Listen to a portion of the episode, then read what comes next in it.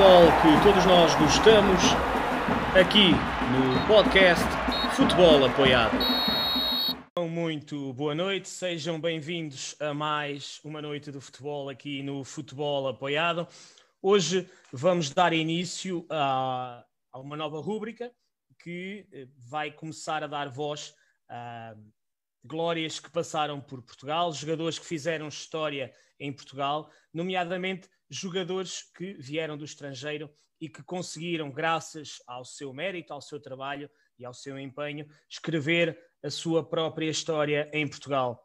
Sendo o futebol apoiado um blog que tem como ponto de partida a região centro, nós decidimos por começar esta nossa nova rúbrica com o nome da história da Académica, da Associação Académica de Coimbra, um nome incontornável, um dos maiores goleadores da história do clube e um homem que, no final da década de 90, princípios do ano 2000, fez a alegria de muita gente e fez com que a Académica fosse um clube que ascendesse da segunda liga para a Primeira Liga Portuguesa. Falamos nada mais, nada menos do que Dário Monteiro, ele que neste momento é treinador. Dário, muito obrigado por ter aceito o nosso convite desde já e é com muito gosto e é uma honra enorme para nós iniciarmos esta nova rúbrica com, consigo. Boa noite, boa noite Laurino, boa noite a todos uh, que nos acompanham ou vão nos acompanhar. Hum, é um prazer, principalmente quando se trata de falar da académica, é sempre um prazer para mim. Muito bem. Eh, como habitualmente, podem não só seguir-nos na nossa página de Facebook, como também no nosso Instagram e no nosso canal de YouTube, onde já constam todos os conteúdos que levamos a cabo e que trouxemos até uh, ao dia de hoje. Eh, como também habitualmente relembrar a todos aqueles que nos seguem que podem deixar as suas questões e também os seus comentários para o Dário aqui na nossa página de Facebook e com todo o gosto nós iremos então promover esta dinâmica e esta interação entre o nosso convidado, Dário Monteiro, e aqueles que nos seguem. Uh, Dário, antes de abordarmos a, a sua vinda para Portugal, conte-nos um pouco como é que foi a sua infância e o seu início no futebol moçambicano, pois tudo isso terá sido, obviamente, importante para o seu percurso posterior aqui em Portugal. Bom, eu, eu fui um, um, um a minha infância foi foi normal e natural, como todo, todo, todo, todo miúdo moçambicano, com, com futebol, eh, logo muito cedo. Eh, vivia num bairro e, e jogávamos as peladas normais. Esses campos agora, hoje em dia, foram, foram aproveitados para construir, eh, para fazer grandes construções e já desapareceram. E, e, e até por essa razão se perdem alguns talentos, porque o terreno baldio hoje foi substituído por por, eh, por construções, tivemos que fazer o aproveitamento desses, desses terrenos por causa da evolução da, da cidade e da sociedade em si. Mas isso, isso para dizer que eu, eu sou fruto de, deste, deste, deste grupo de, de miúdos que jogavam, havia pouco divertimento e o divertimento para era, era jogar futebol e até não tínhamos bolas em condições, às vezes eram bolas de trapo. Eh, e fui crescendo no bairro, não tínhamos quase quase outro divertimento que não fosse, não fosse jogar a bola. E depois uh, houve, houve, a criação, uh, eu sou o expoente máximo, diria, o expoente máximo de um torneio infantil que foi realizado em, em Moçambique. É, se chamava Sobec. Hoje era, era nome de uma empresa, e essa empresa teve um, um, um senhor que teve essa ideia e fazia um torneio infantil dos 12, 13 anos, com, com todos os bairros, primeiro da cidade de Maputo e depois do país. Eh, eu, nesse torneio de 12, 13 anos, eu, eu fui o melhor marcador e o melhor jogador nacional do torneio, já na altura com 12, com 12 13 anos. Isso foi um prenúncio para, para o percurso que eu, depois, que eu depois fiz.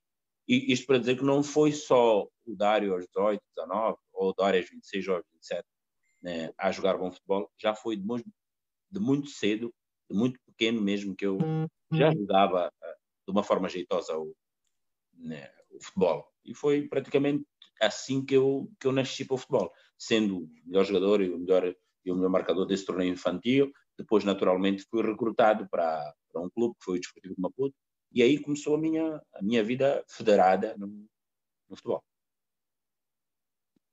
Esse, esse início uh, nesses torneios e nesses campos descampados, como o Dário acabou de referir, uh, eram, eram parte do segredo daquela magia, daquela ginga que, que o Dário tinha enquanto avançado. Foi aí que aprendeu aqueles primeiros movimentos, ainda que de forma inata.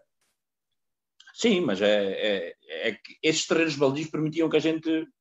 Uh, as academias que hoje são formadas e que, e que lapidam o, talento, um, nós éramos descobertos nesses, nesses, nesses torneios, nesses joguinhos. Uh, não havia o vulgo na altura, o olheiro, mas havia sempre pessoas mais velhas que viam os, os rapazes, os meninos a jogarem e, e, depois recrutavam para, para os clubes. E foi nesse torneio que eu fui recrutado para. Até porque o, o, o meu treinador, que Deus o tenha, já, já faleceu, o Xande, era um grande jogador do Desportivo de Maputo e praticamente só nos encaminhou para o clube onde ele, onde ele, onde ele já, já, já era jogador sénior. E nesses torneios jogava com miúdos de que idade? Eram todos da sua idade ou já apanhava aqueles mais velhos também? Não, não, havia a, esta, esta regra que só podiam jogar meninos com 12, 13 anos. Havia o limite de idade que eram os 13 anos, jogávamos todos descalços, não tínhamos, não tínhamos calçado, não havia condições, estávamos bem equipados, realmente, tínhamos condições boas de transporte, de alimentação, mas não, não, não, não estávamos calçados.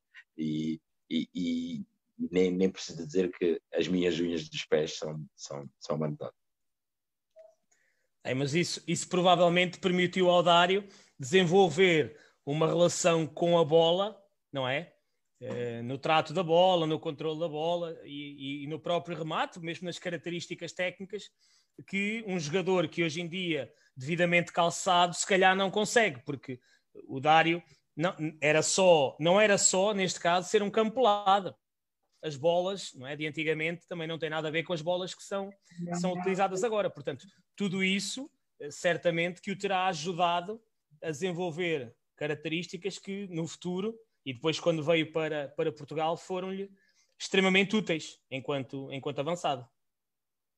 Sim, sim, acho que o, o talento é, é, é, era natural. Eu tinha mesmo aptidão para, para, para jogar. Já desde muito novo jogava, jogava particularmente bem e, e realçava-me em relação aos outros colegas que eu tinha de, de, de jogo. Mas, claro, uh, a dificuldade que a gente tem a jogar descalço, uh, até atrapalhou um bocadinho. Em vez de ajudar, atrapalhou um bocadinho a minha evolução. Depois, quando me calçaram aos 14 anos, e tinha algumas dificuldades, tive durante meio ano ou meia época, dificuldades de, em jogar calçado, porque não estava habituado ao calçado. Tive que me adaptar, às vezes sentia, sentia um certo desconforto, a caneleira, tudo isso, como adaptando até, até o crescimento normal. Mas esta dificuldade que existiu fez com que nós, eu, eu, pelo menos pessoalmente, contribuiu para a minha evolução porque eu, com esta dificuldade, aprendi muito cedo a lidar com, com as dificuldades, uh, a lidar com, com, com o fato de nem tudo ser fácil para mim na vida. A ter que lutar para atingir os meus objetivos, a, a trabalhar mais e melhor do que os outros, porque uh, as coisas no, no, nosso país nunca foram fáceis e, e, e, realmente só ter talento não chega. Exatamente. E depois de ter ido para o Desportivo de Maputo, acaba então por chamar a atenção e, a meio da década de 90, mais concretamente em 1996, o Dário chega então à Briosa, à Associação Académica de Coimbra. Como é que se deu essa transferência? Recorda-se disso? Sim, eu, eu, tive um percurso muito bom até na, nas camadas jovens do, do desportivo. Fui sempre o melhor marcador, uh, marquei muitos golos uh, nos juvenis, nos iniciados, nos juvenis, nos júniores. Uh, e depois, no primeiro ano, fui, fui para os séniores, fui campeão nacional, ainda como primeiro ano de júniores, campeão nacional de séniores. e depois, no segundo ano, fomos vice-campeões nacionais em 96, no ano de 96, fomos vice-campeões, foi considerado o melhor marcador e o melhor jogador do, do campeonato nacional, na altura, uh, e depois dá-se essa, essa transferência para, para, para a académica. Uh, quem tratou uh, de todo o processo foi um ex-jogador da, da académica, que dá todo, todo o processo e fez com que, eu, com que me possibilitasse que eu viesse para a académica, juntamente com o Dr. Croa, na altura o presidente, trataram. Eu recordo-me que a minha transferência efetua-se. Eu viajo dia 30 de dezembro uh, e chego a 31 de dezembro, exatamente 31 de dezembro de 96, para passar o ano sozinho, em Coimbra, fui recebido e, e, e pronto. E, e, no dia no dia 1 um, fui apresentado a, a, a, equipe da académica, os meus colegas. Havia treino no dia 1 de janeiro, era com o Mr. Vitor Oliveira, né? bem, eu franzino, todo pequeno, uh, à procura da minha oportunidade. E foi quando, quando foi apresentado em 97, dia 1 de janeiro, em 97, na academia. E já temos aqui alguns comentários e algumas questões. O Nuno Souza, um abraço para ele, pergunta com que idade é que o Dário veio para, para Portugal? Eu vim com 18. Altura, que é para nós percebermos. Com 18 anos. Eu vim com 18, eu vim com 18 e ia fazer 19 em, em fevereiro de 97. Em fevereiro, portanto, de facto veio, veio muito novo. O Pedro Marques Santos certamente o Dário saberá quem é. Pedro Marques Santos uh, diz, dá-nos os parabéns pelo critério e por ter trazido aqui o Dário. Diz que o Dário Monteiro diz-lhe muito, fez-me vibrar nas bancadas e, ironia do destino, muitos anos depois, tive oportunidade de fazer equipa técnica com ele. Um dos maiores da académica, representou mais-valia desportiva e financeira, sem exagero como nenhum, ou como muito poucos. Uh, apesar de em Coimbra não se reconhecer devidamente isso pelo país moçambicano, é uma lenda viva. Como homem, está ao mesmo nível que foi como jogador e será como treinador. E dá-lhe um grande abraço, Pedro Marcos Santos, também já foi aqui nosso convidado, ele que agora tem estado a trabalhar com, com o Zé Nando, com quem também o Dário, o Dário veio a jogar na Académica passado, passado algum tempo. Um, antes de vir para, para a académica, teve algumas outras abordagens de clubes portugueses ou estrangeiros para além da académica?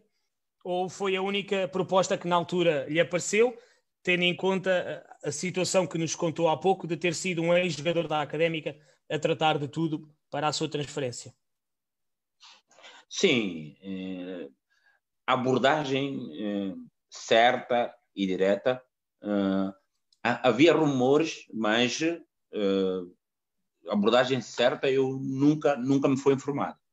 Né? Eu tenho eu tenho consciência de que era um jogador apetecível, era um jogador que novo na altura, estava a aparecer, já tínhamos estreado pela seleção nacional com a idade com a idade que tinha uh, e, e praticamente era uma questão de tempo até eu já se dizia no, no país que Dário não é não tem futebol para consumo interno, tem que sair, depois pode-se perder. Quer dizer, já se falava nesse, eh, nessa perspectiva. E era uma questão de tempo. O José Júlio de Andrade, como disse, que foi jogador e era, na altura, eh, uma pessoa muito influente e que conhecia, conhecia naturalmente o Dr. Coroa, e eu já tinha feito o décimo, o décimo segundo na altura, que era o décimo primeiro ano, tinha terminado, ia, ia entrar e até tinha entrado para, para a faculdade então, falando com a minha mãe, com a minha família, viram com bons olhos eu ir para a académica, porque também podia estudar, podia dar, dar, dar seguimento aos meus estudos e tudo. E foi por isso que houve esta preferência e este, e este encaminhar para, para a académica. Só que ao chegar em Coimbra, praticamente eu não tive possibilidade de, de dar continuidade aos estudos, porque ou tinha que apostar, ou, ou apostava no, no futebol, ou, ou apostava nos estudos. Agora, as duas coisas ao mesmo tempo, eu até bem tentei, mas não, não consegui. E olha que na altura, eu, quando cheguei à académica, havia muitos jogadores do nosso plantel que eram futebolistas e estudantes. Exatamente. Uh, a, a, tradição era essa, na altura ainda. Ainda era essa a tradição. Uh, Diga-me uma coisa, Mário, uh, Dário, peço desculpa. antes de vir para Portugal e para a académica, já conhecia alguma coisa da, da académica? Teve a oportunidade de analisar ou de estudar algo em relação ao clube que, que o viria a receber em Portugal? Não, não conhecia nada da académica. Sabia que a académica estava na segunda liga, mas como, como pode imaginar, na altura, 96 para 97, um, eu, a informação era quase mínima para, para Moçambique. Nós praticamente só, só recebíamos contacto do futebol português com, pela RTP Internacional. Uh, praticamente só, só tínhamos um outro jogo uh, a dar em direto e principalmente eram jogos do Benfica. Uh, as informações que nós tínhamos acerca do futebol português eram, eram escassas, eram os resumos no final da noite, porque né, jogava-se durante o domingo, o domingo à tarde, e depois nós ficávamos à espera dos resumos, dos golos, escutávamos o relato. Uh, nós sempre, sabia que sempre teve esta ligação uh, ao futebol português. O, o, sonho de um jogador moçambicano é, é, é jogar na Primeira Liga portuguesa. Só se aparecer outro convite ou coisa parecida é que pensa em, em jogar para, para outros lados. Até hoje, já é global, a qualquer momento o jogador, pela sua qualidade, eh, pelo seu rendimento, pode jogar numa outra liga, mas eh, acompanhando, como acompanhamos até a, a, Liga Portuguesa, o sonho de todo, todo jovem uhum. jogador é, é realmente ir, a, ir para, para a Primeira Liga Portuguesa. Muito bem, já temos aqui vários comentários, muita gente a elogiar o Dário, a dizer que foi um dos maiores. Uh, temos aqui uma questão do, do Nené Reis, um abraço para ele. Ele diz o seguinte: Boas Mamba, que características deve ter um goleador? Uma vez que o Dário foi um grande goleador, aqui o Nené Reis está a perguntar que características deve ter um goleador?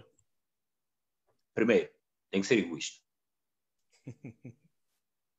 tem que ser egoísta. Entre passar, para, passar ao lado e marcar, tem que querer necessariamente marcar.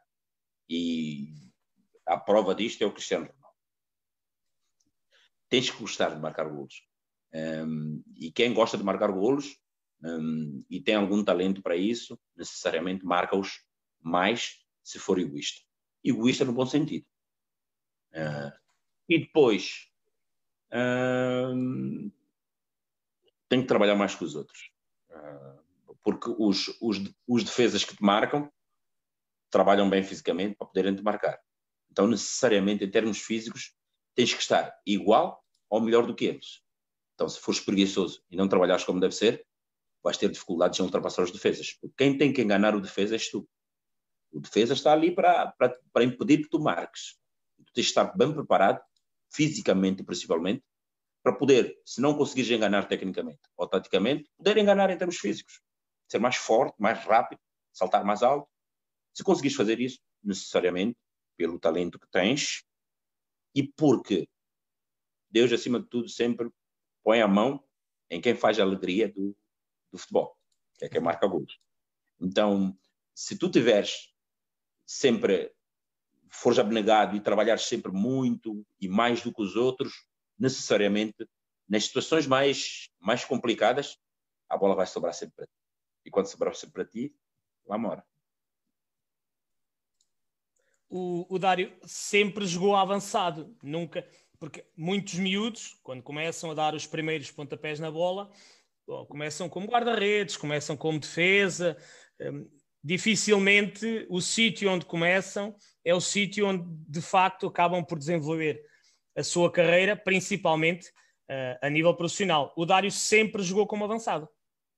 Não, eu comecei Não? Uh, neste torneio infantil, eu jogava como médio centro. Jogávamos o típico 4-4-2 e eu jogava o médio centro ofensivo. Jogávamos com um defensivo e eu na frente do, do ofensivo, e depois com dois avançados. Mas depois, a partir dos juvenis, a potência pelo golo, o treinador de juvenis, o Missa Gentil Escrevão, que eu quero fazer questão de, de, de mencioná-lo, uh, fez a minha transição. De, tu tens a potência para o golo, apareces bem na área, não há necessidade de jogares mais recuado, vamos começar, e depois tínhamos poucos avançados que faziam golos, e, e paulatinamente fui fazendo a transição. A partir do escalão de júnior já comecei a jogar mesmo na frente de ataque. Um, nessa altura, o nosso futebol não era muito desenvolvido em termos uh, de ideias de jogo, uh, de metodologia de trabalho, como hoje está, está desenvolvido. Jogávamos o típico 4-4-2, uh, médios centros lado a lado, médios centros um à frente do outro, depois sempre com dois avançados, trabalhavam juntos, marcavam golos, serviam-se, não sei. E eu fui-me destacando nesse, nesse contexto.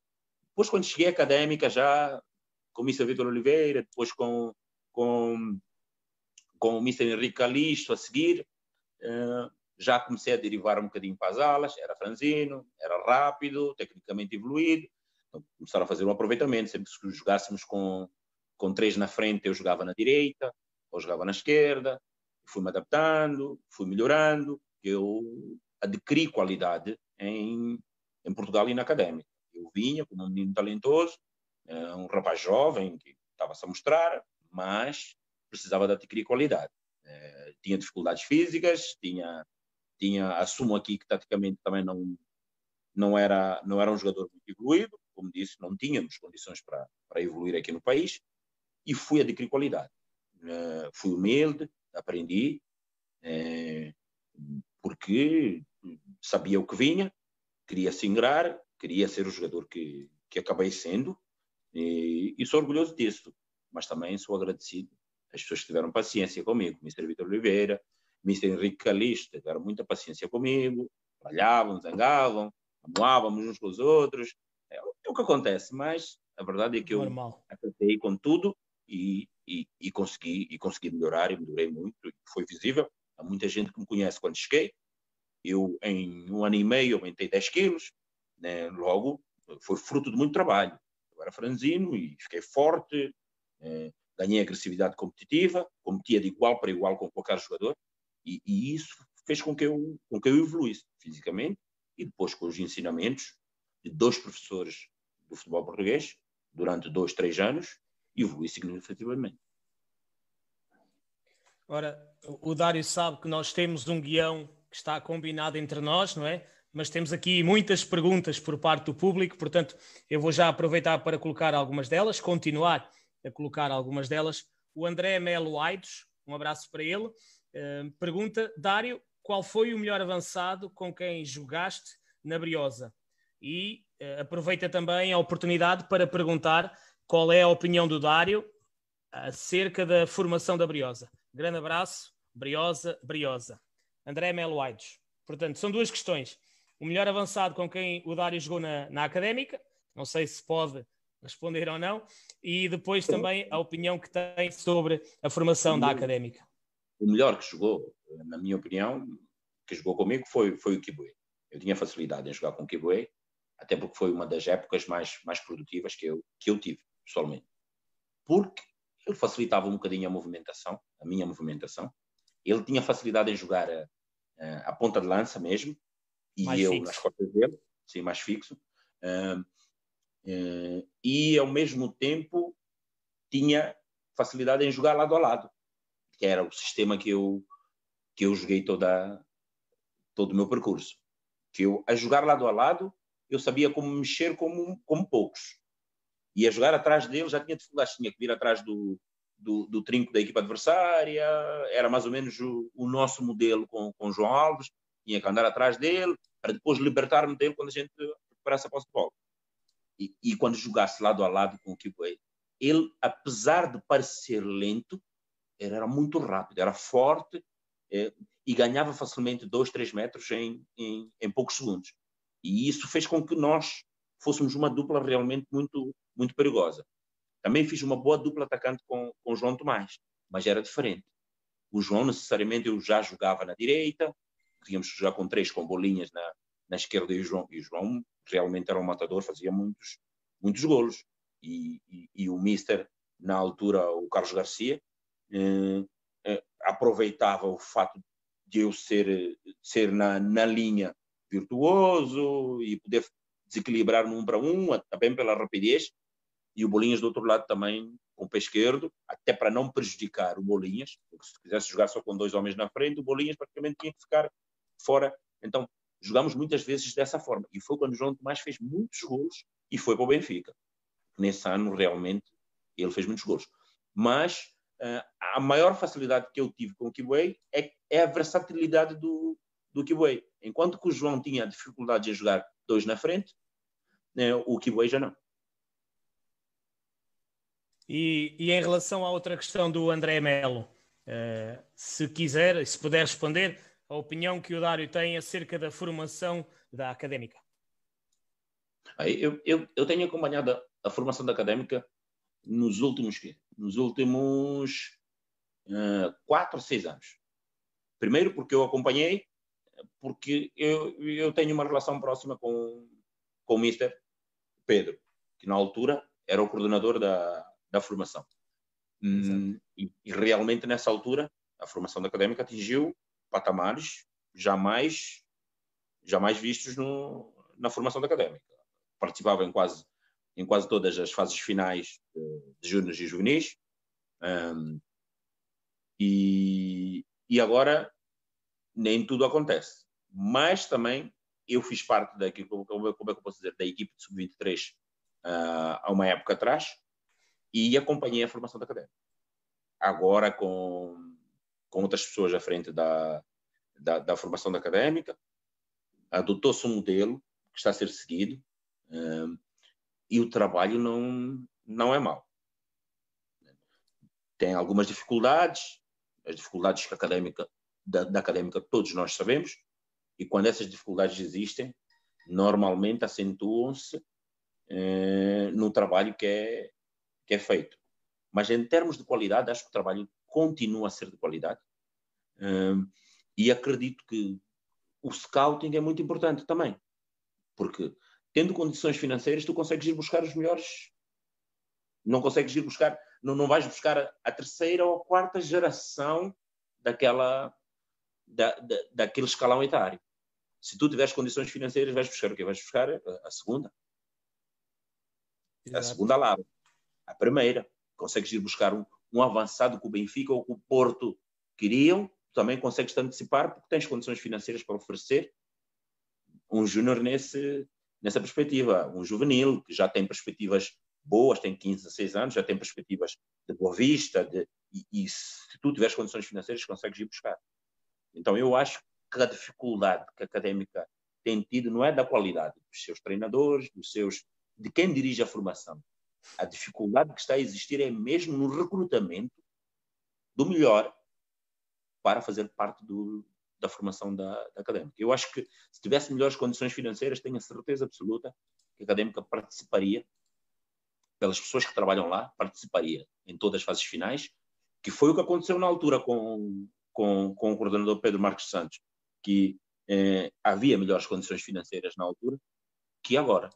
Então, essa é que é a diferença que está, que está a marcar a formação da académica. Mas eu acho que se trabalha muito bem. Acompanhei durante um ano o trabalho e tenho acompanhado, apesar de estar longe, a académica eu acompanho sempre.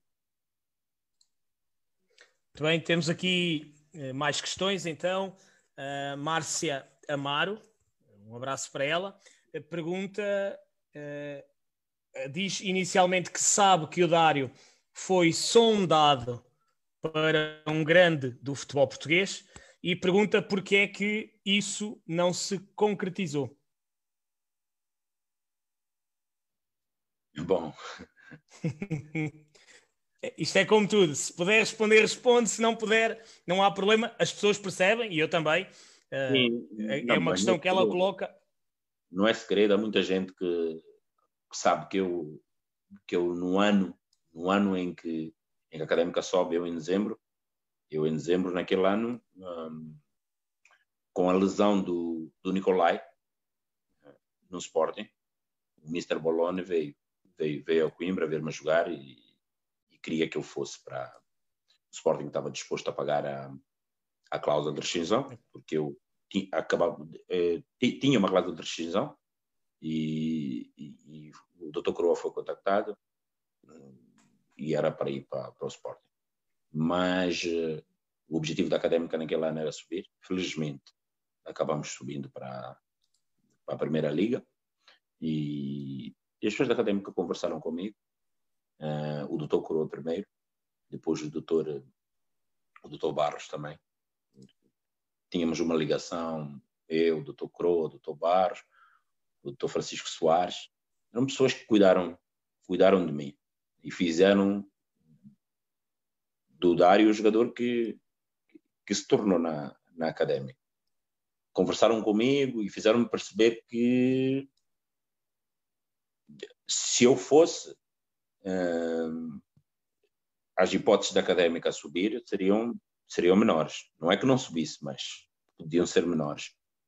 E, e principalmente o doutor Croa também conversou comigo e fez-me perceber que Dário, eh, e as palavras foram mesmo estas.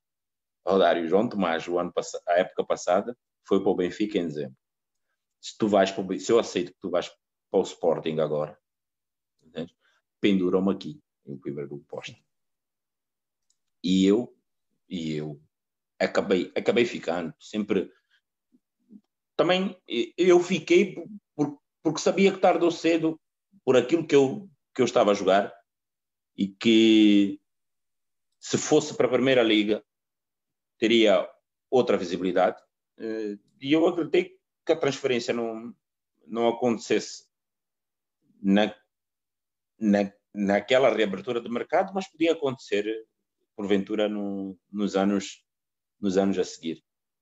E depois realmente e depois sentaram comigo, renegociaram o meu contrato, né, renovaram comigo mesmo na semana em que houve, houve a possibilidade de eu ir para o Sporting e eu fiquei.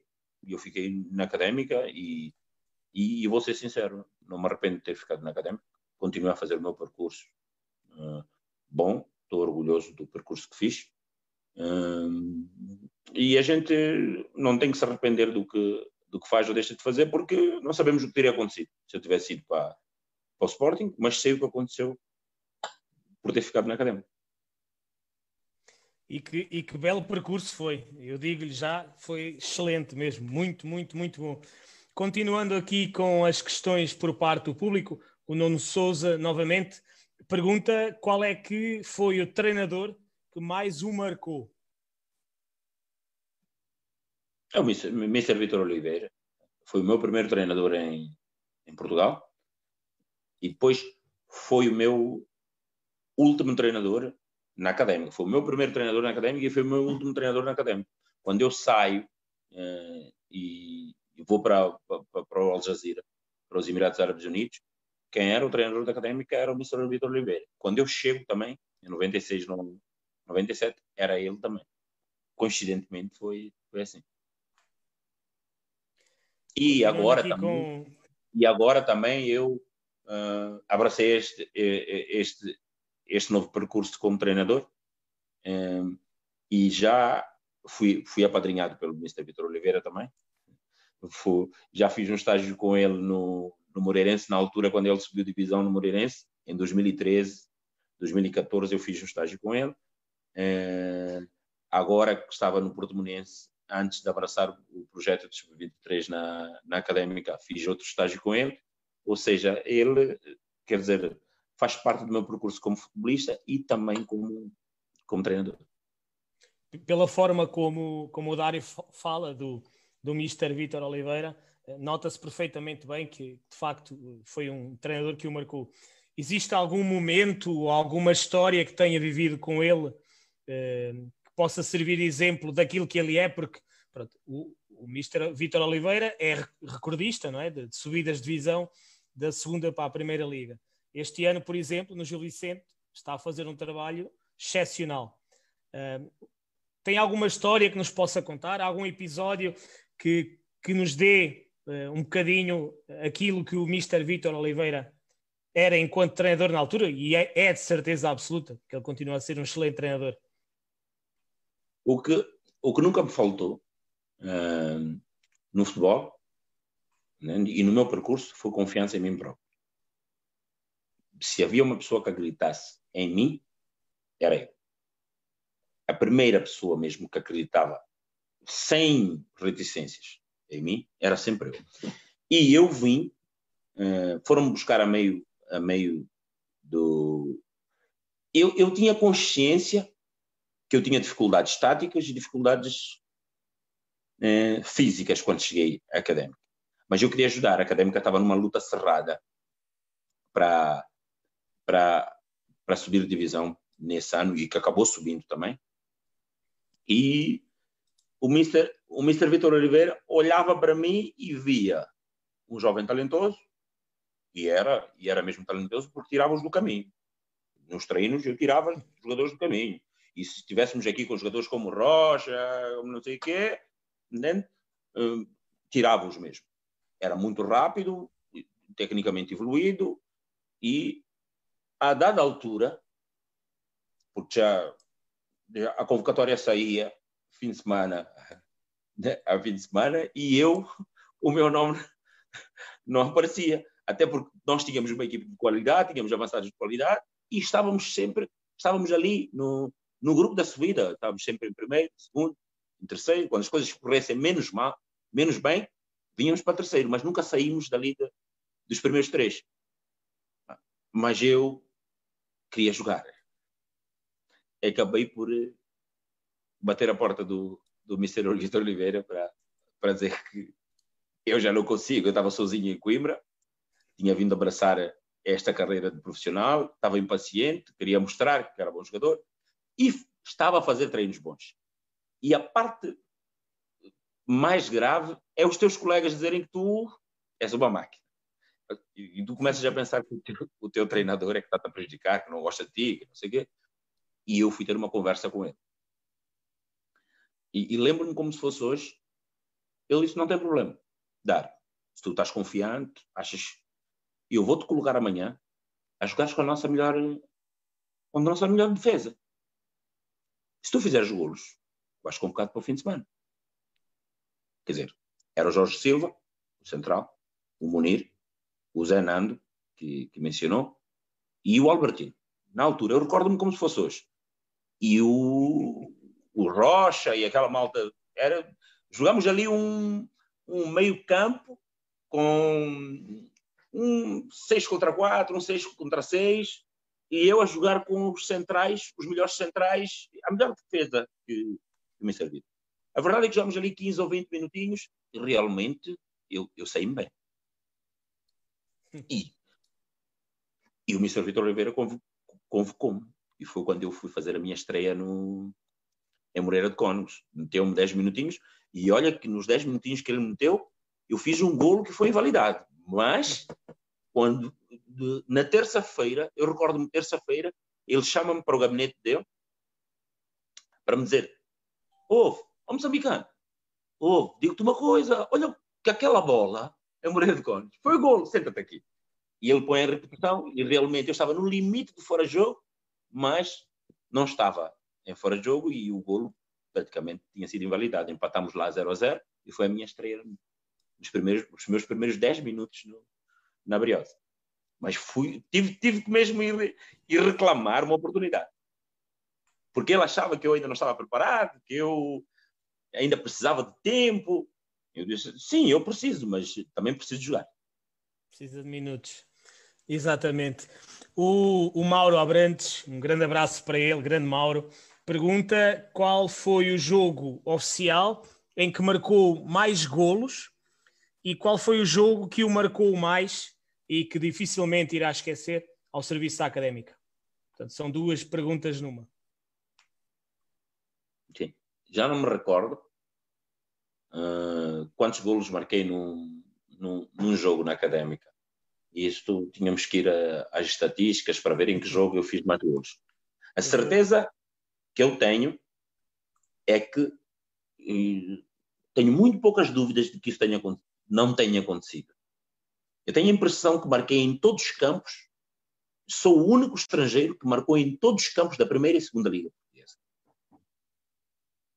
Acho eu. Temos que pode haver um isso. Outro, pode haver um ou outro campo que eu não tenha marcado, que até possa se jogar agora. Eu, eu acho que nunca joguei no campo da Cova da Piedade mas dos, dos campos que eu joguei, eu marquei em todos os campos em Portugal, tanto da primeira como da segunda liga. E isso é uma coisa que acredito que nenhum estrangeiro fez. Ah, não, é. não há de ser para qualquer um, de certeza absoluta. E qual é que foi o jogo mais. Há muitos estrangeiros que nunca jogaram na, na segunda liga. Exatamente. Eu joguei na segunda e na primeira. E na primeira. E qual é que foi o jogo que mais o marcou ao serviço académico? O da Naval. É sempre o da Naval o eleito. O da subida, não é? Que eu já tinha dito no lançamento do jogo, no dia anterior, vem uma entrevista minha em que eu digo: é o jogo da minha vida. E que estou cansado de jogar na segunda liga, preciso urgentemente de ir para a primeira liga. Então não há outro jogo que eu tenha que ter um rendimento elevado, não há outro jogo que eu tenha que tentar resolver, não há outro jogo que eu tenha que dar o máximo. É, é o jogo da manhã. O jogo da manhã é o mais importante. Nós, não era eu só, eu, o Tonel, o Lucas, o próprio Rocha, o Pedro Roma, é, o Pedro Hipólito. Hum, quer dizer, a maioria destes jogadores, o Alhandra, eram jogadores que já não eram de consumo de segunda liga, já precisavam ter outro, o próprio Kibué. Não eram jogadores de, de segunda liga. Já tínhamos mostrado tudo que tínhamos para mostrar na segunda liga e precisávamos urgentemente de ir para a primeira liga. E foi o que aconteceu. E com o meu contributo e com o golo. E que golo, naturalmente, é esse jogo que, que mais me marca. Tenho vários jogos marcantes, mas esse, pela importância do jogo, pela beleza do golo, pela importância que o golo significou para, para a académica, é esse o jogo. Eu, eu, por acaso, tive a sorte de estar no estádio nesse dia e, e de facto foi, foi a loucura. O velho, o velho calhabé cheinho a abarrotar, não cabia lá mais nada, nem ninguém. Foi muito, muito bom. Uh, há aqui uma pergunta, e eu aproveito a, a questão desse golo Naval. Foi esse o golo mais memorável que marcou pela Académica? Porque o Ricardo Peneda, um grande abraço para ele também, está a perguntar ao Dário qual é o golo mais memorável que marcou ao serviço é da académica. Foi esse, é esse contra a Daval? Sim, foi esse, foi esse. Pelo significado que o golo teve. Muito bem. Regressando um pouco aqui ao, ao nosso guião e, e, e também recuando um pouco no tempo, o, o Dário, quando chega a, a Coimbra e à Académica, uh, como disse há pouco e bem, a Académica está na segunda Liga Portuguesa e tem um plantel com nomes sonantes para, para aquela que era a realidade então. Pedro Roma, Munir, Abazi, Mickey, Rocha, João Tomás, Febras, entre outros. Eh, quais é que foram as primeiras impressões que o Dário teve quando chegou à Académica, vindo de, do Desportivo de Maputo? Muito, muito, muito boas. Tínhamos um grupo, um grupo muito bom. Uh, fui realmente muito bem recebido. Fui acarinhado, repare que eu chego em, em dezembro, transição de dezembro para, para janeiro, frio, chuva, não tenho carta de condução, praticamente Exato. dependente dependente dos meus colegas. Eu, eu passei a ser filho do mito, do, do só faltou arranjarem cadeirinhas para o carro, mito, Febras, uh, Mickey, Rui Campos, João Campos, praticamente eles levavam uma casa, traziam-me de casa, levavam-me para o restaurante para almoçar, traziam-me do restaurante e, e, andavam para cima e para baixo comigo, né, a tentar me ambientar. Moralizaram-me sempre para eu ter a moral de ir ao, ao, ao, ao à cabine do, do homem e pedir para jogar, é porque os jogadores moralizaram. Exatamente. Senão não teria nem, nem coragem de ir lá. E isto para dizer o quê? Que melhor, melhor grupo não teria encontrado. Eu recordo-me de um episódio com o Mito, que eh, no, nós subimos para a Primeira Liga e na pré-temporada, porque eu, na altura que cheguei, eh, ofereceram-me ofereceram a camisola número 16 porque não havia, não havia camisola. Cheguei no meio da, da época. E no início da pré-temporada da Primeira Liga, eu recordo-me com o Mito, ele é que pega na camisola número 10 e entrega-me e diz: Oh, oh, oh Dá, assume-te. Este é um episódio também marcante para, para ver o, quão, o, o quanto o mito acreditava no meu potencial. Quer dizer, um colega meu acreditava no meu potencial. Isso é marcante. Foram pessoas que olharam para mim e viram um miúdo ambicioso, um miúdo que gostava de trabalhar, um miúdo que eh, precisava, era humilde. Eu, eu, saí de Moçambique com uma mão à frente e outra atrás. Não tenho vergonha de dizer isso. Uh, eu saí da minha casa em Moçambique, nós nem televisão tínhamos. para terem mais ou menos uma ideia do, do, da oportunidade que eu tinha que eu tinha conseguido na, na vida para poder para poder se ingrar. Como eu, existem muitos jovens moçambicanos que também precisam dessa oportunidade e lutam todos os dias para conseguir essa oportunidade. E eu tinha sido bafejado pela sorte. Hum, Deus tinha me oferecido essa oportunidade e eu agarrei-a com as duas mãos. Hum, eu sempre acreditei, acredito e vou acreditar até a morte em Deus. Hum, e eu caí ali naquele balneário porque necessariamente havia pessoas que iam me ajudar. E foram essas pessoas que permitiram que eu me tornasse depois neste, neste dário que, que fez o percurso que fez na, na académica. Fui, fui entregue de bandejas nas mãos do Mr. Vitor Oliveira, né, com colegas realmente fantásticos, fantásticos. Um balneário que mereceu aquela subida e que me ajudou muito. Eu aprendi muito como ser humano, como jogador, evoluí eh, e depois ainda fui capitão e pude transmitir. As pessoas às vezes dizem né, a mística da académica. Sim, nós não sabemos o que é a mística em palavras, é capaz de ser difícil nós dizermos o que é a mística. A mística são os atos, os atos que tu tens. Eu fui treinador do, dos sub-23 da académica e uma das coisas que eu mais fiz, se reparar, uh, o Mr. Laurino também é treinador. Há muitos treinadores que ficam calados, as coisas já acontecem, uh, e eles não, não dizem nada. Eu fui dos treinadores que mais mais falava com os jogadores, mais retificava. Tu erravas um passe e eu retificava a 90 metros. Por quê? Porque eu, porque eu sempre, sempre me bati por uma académica igual aos outros, aos outros clubes. A académica nem é um clube, é uma instituição. Então não pode ser menor que ninguém. Então eu olhei para aquela Liga Revelação olhos nos olhos. Independentemente da gente perder, temos que jogar de igual para igual com todo mundo. Habituar ao jovem da académica, da formação da académica, a jogar de igual para igual com, com qualquer adversário, seja o Benfica, seja o Sport. Alguns deram-nos goleadas, mas meter na cabeça do, do jogador da académica que está a fazer transição dos júniores para os sénios que não há bicho papão.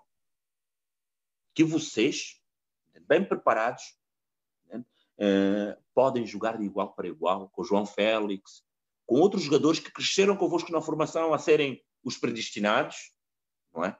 E vocês um bocadinho mais abaixo, mas com trabalho vocês podem melhorar. E acreditando, e acreditando nessa filosofia, nós acabamos ombreando de igual para igual. Nós batemos ao Aves, isso para mostrar o quê? Para mostrar que o jogador acreditando e trabalhando bem pode evoluir para patamares elevados. E foi o que aconteceu comigo. Tens é que ter pessoas que te acarinhem, que te levem pelos caminhos certos para poderes atingir. E foi o que aconteceu comigo. Eu acreditei nos ensinamentos, no apoio eh, que as pessoas sempre, sempre me deram e, e, consegui, e consegui fazer coisas boas. Aproveitando essa, essa passagem pelos sub-23 da Académica, eu vi pelo menos três jogos uh, aqui em Coimbra, ainda com, com o Mister Dari no banco. Muito daquilo que fez junto dos, dos seus jogadores foi, obviamente, fruto da experiência que teve como jogador. Mas houve algo que fizesse que tenha vindo, digamos assim, de lições que, que, teve ou de aprendizagens que teve de um ou outro treinador, porque nós, enquanto jogadores, aprendemos com todos e todos nós, seres humanos, aprendemos com todos, todos os dias, basta querermos, obviamente. Uh, houve algum treinador que o marcou mais, ou dois treinadores que o tenham marcado mais na sua forma, não só de treinar, mas também de gerir o, o balneário, enquanto treinador depois dos sub-23 da académica? Não, a, a, experiência mesmo de gestão de balneário que eu tenho, um, eu sou um treinador inexperiente ainda, que está a adquirir experiência com, com as coisas boas e más que acontecem. A vida de treinador Fazem é um percurso. Parte. Sim. e eu, a gestão mesmo que eu tenho de balneário é uma gestão de capitão. De capitão. Lido de igual para igual com, com os jogadores. Uh, são meus amigos. Uh, não, há, não há separações. Por isso é que eu sou, sou uma pessoa terra terra. Estou a conversar uh, consigo, Laurindo, e é, é terra terra. Eu acredito que libertando as pessoas para fazerem o que sabem e o que pensam, dentro daquilo que eu também penso, as coisas já acontecem. E, e não era uma liderança, eu não acredito numa liderança, eu caio em cima e vocês aí embaixo. A liderança era, era partilhada. É, é, era a liderança que eu também tinha como, como capitão. Nós somos seres pensantes, temos que respeitar o que os outros pensam, para, elas, para essas pessoas também respeitarem o que tu, tu pensas. Eu acredito nisso piamente, agora, uh, no passado e, e no futuro também. Lembra-se quando é que passou a, a capitão da Académica e, e, a sensação que teve quando usou pela primeira vez a braçadeira? Porque, lá está, como o Dário disse muito bem, a Académica não é um clube, é uma instituição. E se ser capitão de um clube é, é marcante é? E, é, e é algo que, que muito nos deve honrar, ser capitão de uma instituição como a Académica deve, deve ser ainda mais marcante. Lembra-se do dia em que, em que primeiro ficou a saber que ia fazer parte do lote de capitães e depois da primeira vez que envergou a braçadeira? Como é que se sentiu? Não, a, mi, a, minha transição não foi, não foi paulatina. A minha transição uh, foi, passas a ser o capitão. Não foi de substituição de alguém e depois a braçadeira ir passando para mim. Um, eu tornei-me capitão da Académica porque os verdadeiros capitães da Académica tiveram alguns episódios infelizes, que não gostaria de estar a falar da vida de, de outros jogadores, né, expor isso, mas houve episódios que fizeram com que os verdadeiros capitães, e eu tenho que agradecer a eles, porque, como disse, a liderança era partilhada e estes jogadores sempre me ajudaram na liderança do, da, da, instituição e com os jogadores e tudo mais. Refiro-me ao, ao, Pedro Romo e ao Rocha. Uh, houve episódios que fizeram com que estes dois jogadores, que eram os capitães da Académica realmente, na altura, deixassem de, de ser e passássemos a ser eu, primeiro, depois o Lucas e depois o, o Paulo Adriano. Isto para dizer que não foi uma escolha, não foi o fato de, eh, pelo tempo que eu já tinha da académica, então, não. Fui apontado como, como, como, como capitão e eu segui em frente. Nunca me preocupei, nunca olhei para mim como, como capitão, continuei a olhar para mim como o, o, o jogador que tem que dar tudo, o jogador que. Eh, eu acreditava que eu era o exemplo. Se eu pressionasse, se eu corresse, se eu lutasse, se eu trabalhasse mais, os outros necessariamente tinham que trabalhar igual. Ou melhor. Já tive muitos, muito, muitos atritos com os meus colegas, já ameaçamos, já quisemos lutar nos treinos, já quisemos, já aconteceu um pouco tudo, já nos agarramos em jogos. Tudo isso por quê? Porque eu queria que as pessoas fizessem, por exemplo, se eu faço, então vamos fazer, pessoal. Porque se eu sou a fera, não é? Normalmente, eh, o, o jogador que, que, que, marca golos, que não sei o que, é a fera. Então, se a fera corre, pressiona, salta, luta, leva porrada, dá porrada, por que tu queres mais um? Não vai fazer. Então, normalmente, eh, existe esse tipo de liderança, que é liderança por exemplo. Eu sempre fui um capitão que liderou por exemplo. Então, nunca fui melhor nem pior que ninguém, nem e depois tinha pessoas muito mais velhas do que eu que significavam muito mais para a académica, simplesmente ajudaram muito a fazer essa liderança partilhada. Muito bem. Dário, como disse bem, chegou à académica e sobem de divisão. Momento marcante.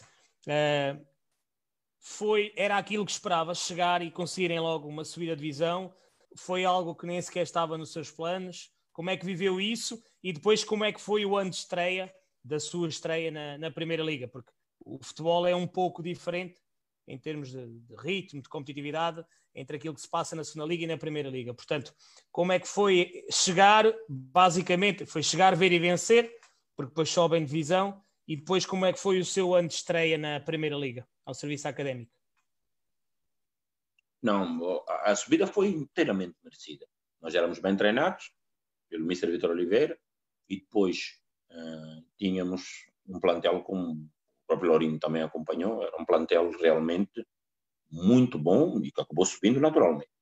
Era melhor do que muitas equipes da, da... Eu não tive um contributo assim de, de realce, porque no entanto lesionei-me, a dada altura tive um problema muscular muito grave e não, não terminei a época a, a jogar.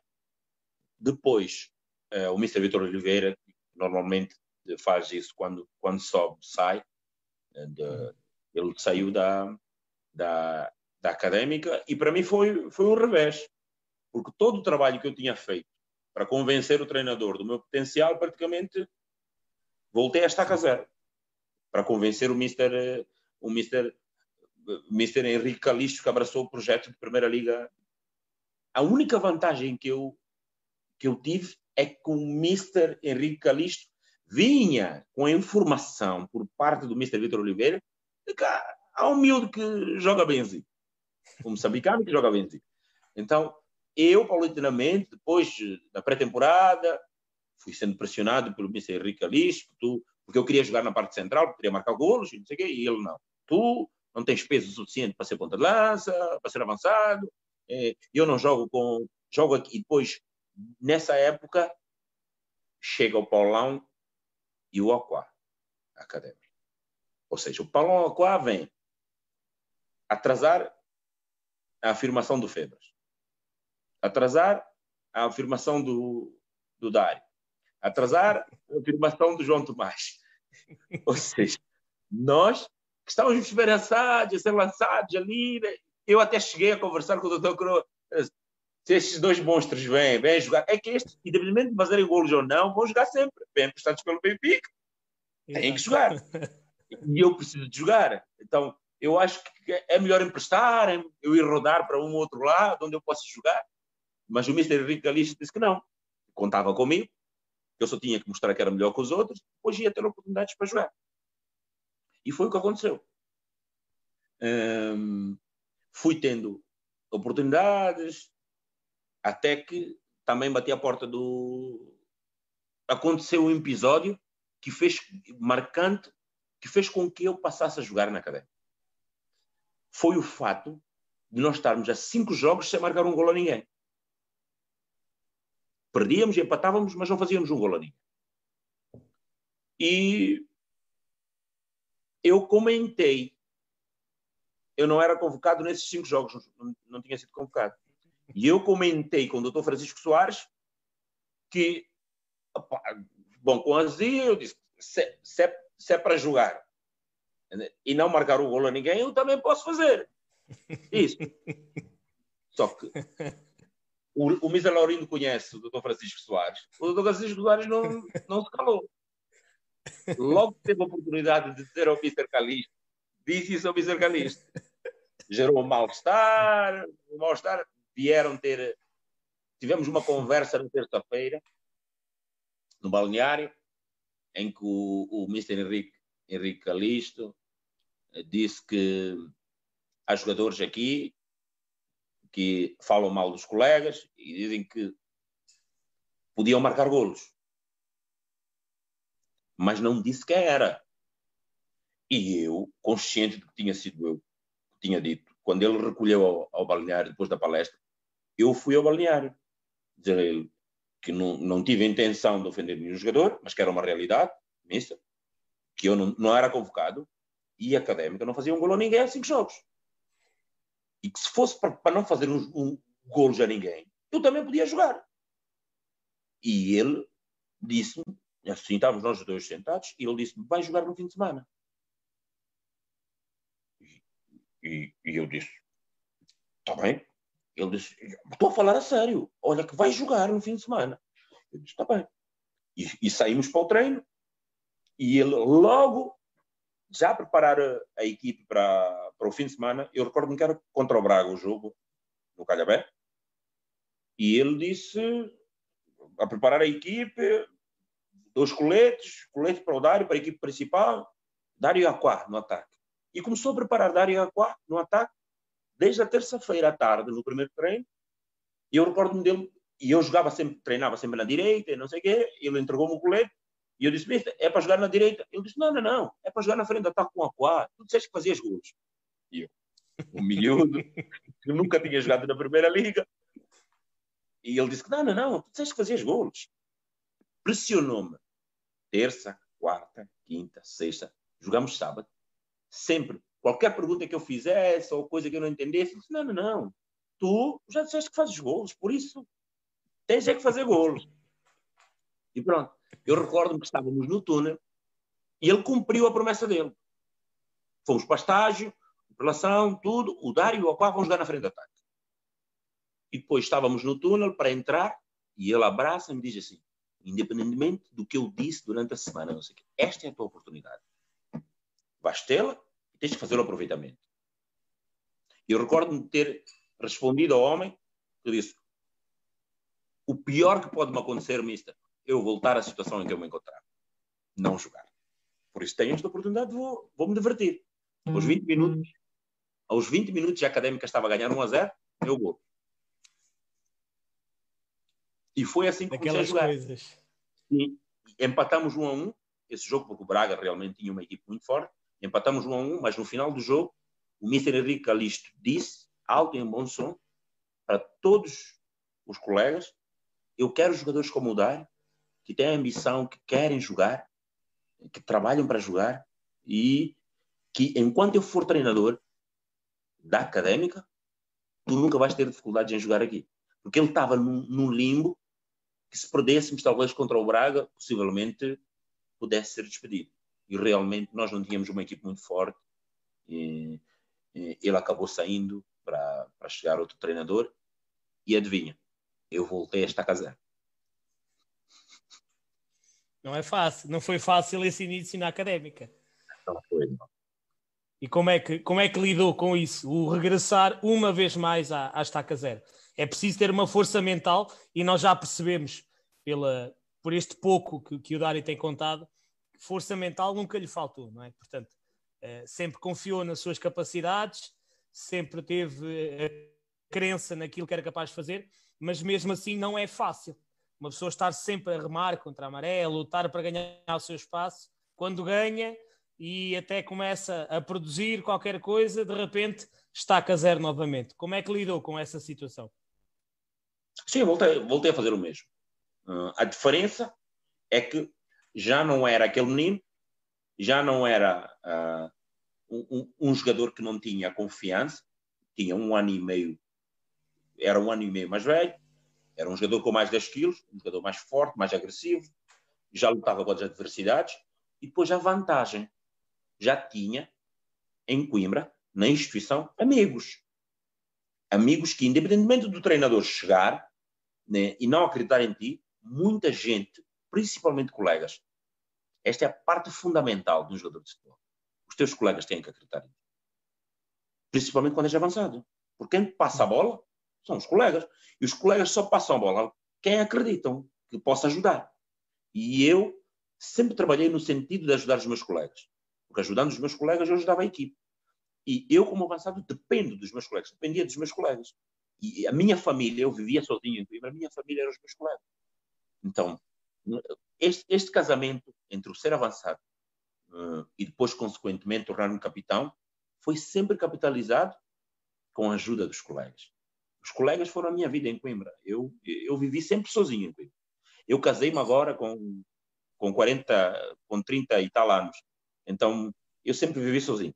E, e a minha família foram sempre os meus colegas. Muito bem, Dário. Temos aqui mais questões por parte do público. O, o Nuno Souza, novamente, um abraço. Pergunta-lhe, tem aqui três questões. Vamos fazer primeiro estas duas, porque estão relacionadas com o papel de avançado que o Dário desempenhou ao longo dos anos na, em Coimbra, não só na académica. Uh, qual é que foi o guarda-redes mais difícil de bater nos anos que passou em Portugal e também o defesa mais difícil de ultrapassar? É muito difícil responder essas, essas perguntas. Era mais fácil Foram responder com o guarda-redes mais fácil de bater. Eu, o guarda-redes mais fácil de bater, eu sei quem é.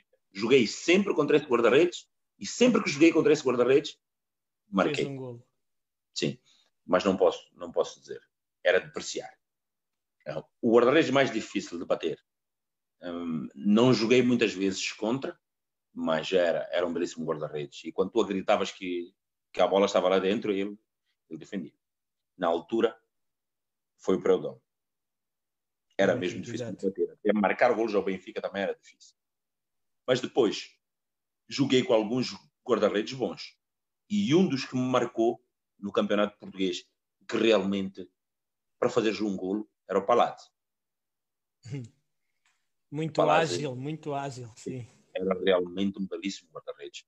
E, e, sempre tive dificuldade em fazer, tanto na, na, segunda liga como na primeira liga, o Palazzo sempre deu trabalho.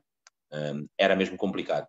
Tu tinhas que mesmo esmerar para, para fazer um golo.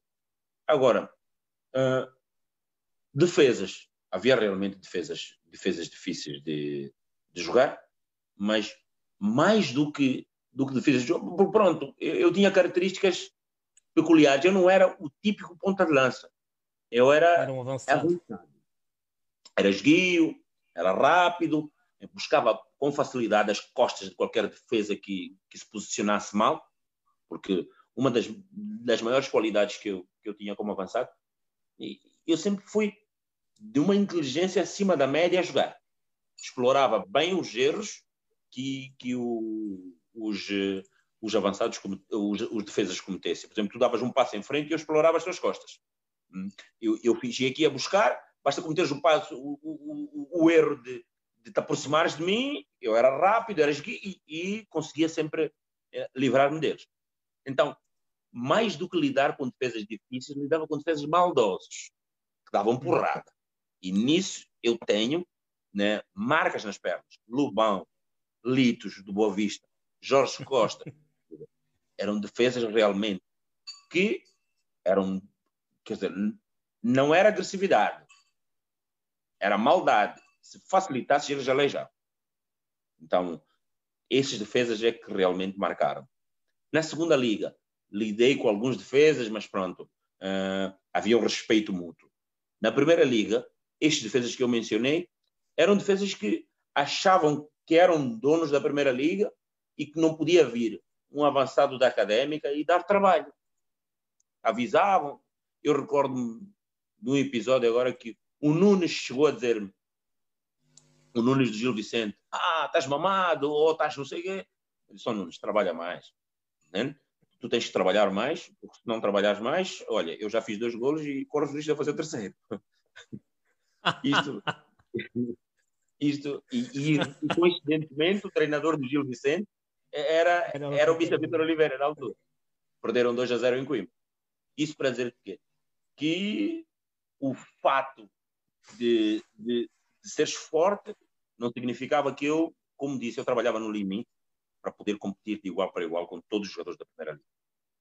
Agora, a maldade, quando roçava, fazia com que a gente ficasse com medo e não com respeito pelo nosso adversário. Muito bem, regressando então ao, ao nosso guião, chega à académica, sobe em divisão, consegue a manutenção, mas depois, na, na, época seguinte, ou dois anos depois de ter chegado à académica, uh, a académica acabou por, por, ter um campeonato menos bom, menos bem conseguido, e desceram novamente à segunda liga. Esse foi o seu momento menos bom ao serviço académica, essa descida de divisão? Não, não, não foi o momento menos bom. Diz mesmo, Lourinho, foi o momento mau. Passado 10 anos depois, a Académica tinha conseguido subir à, à Primeira Liga.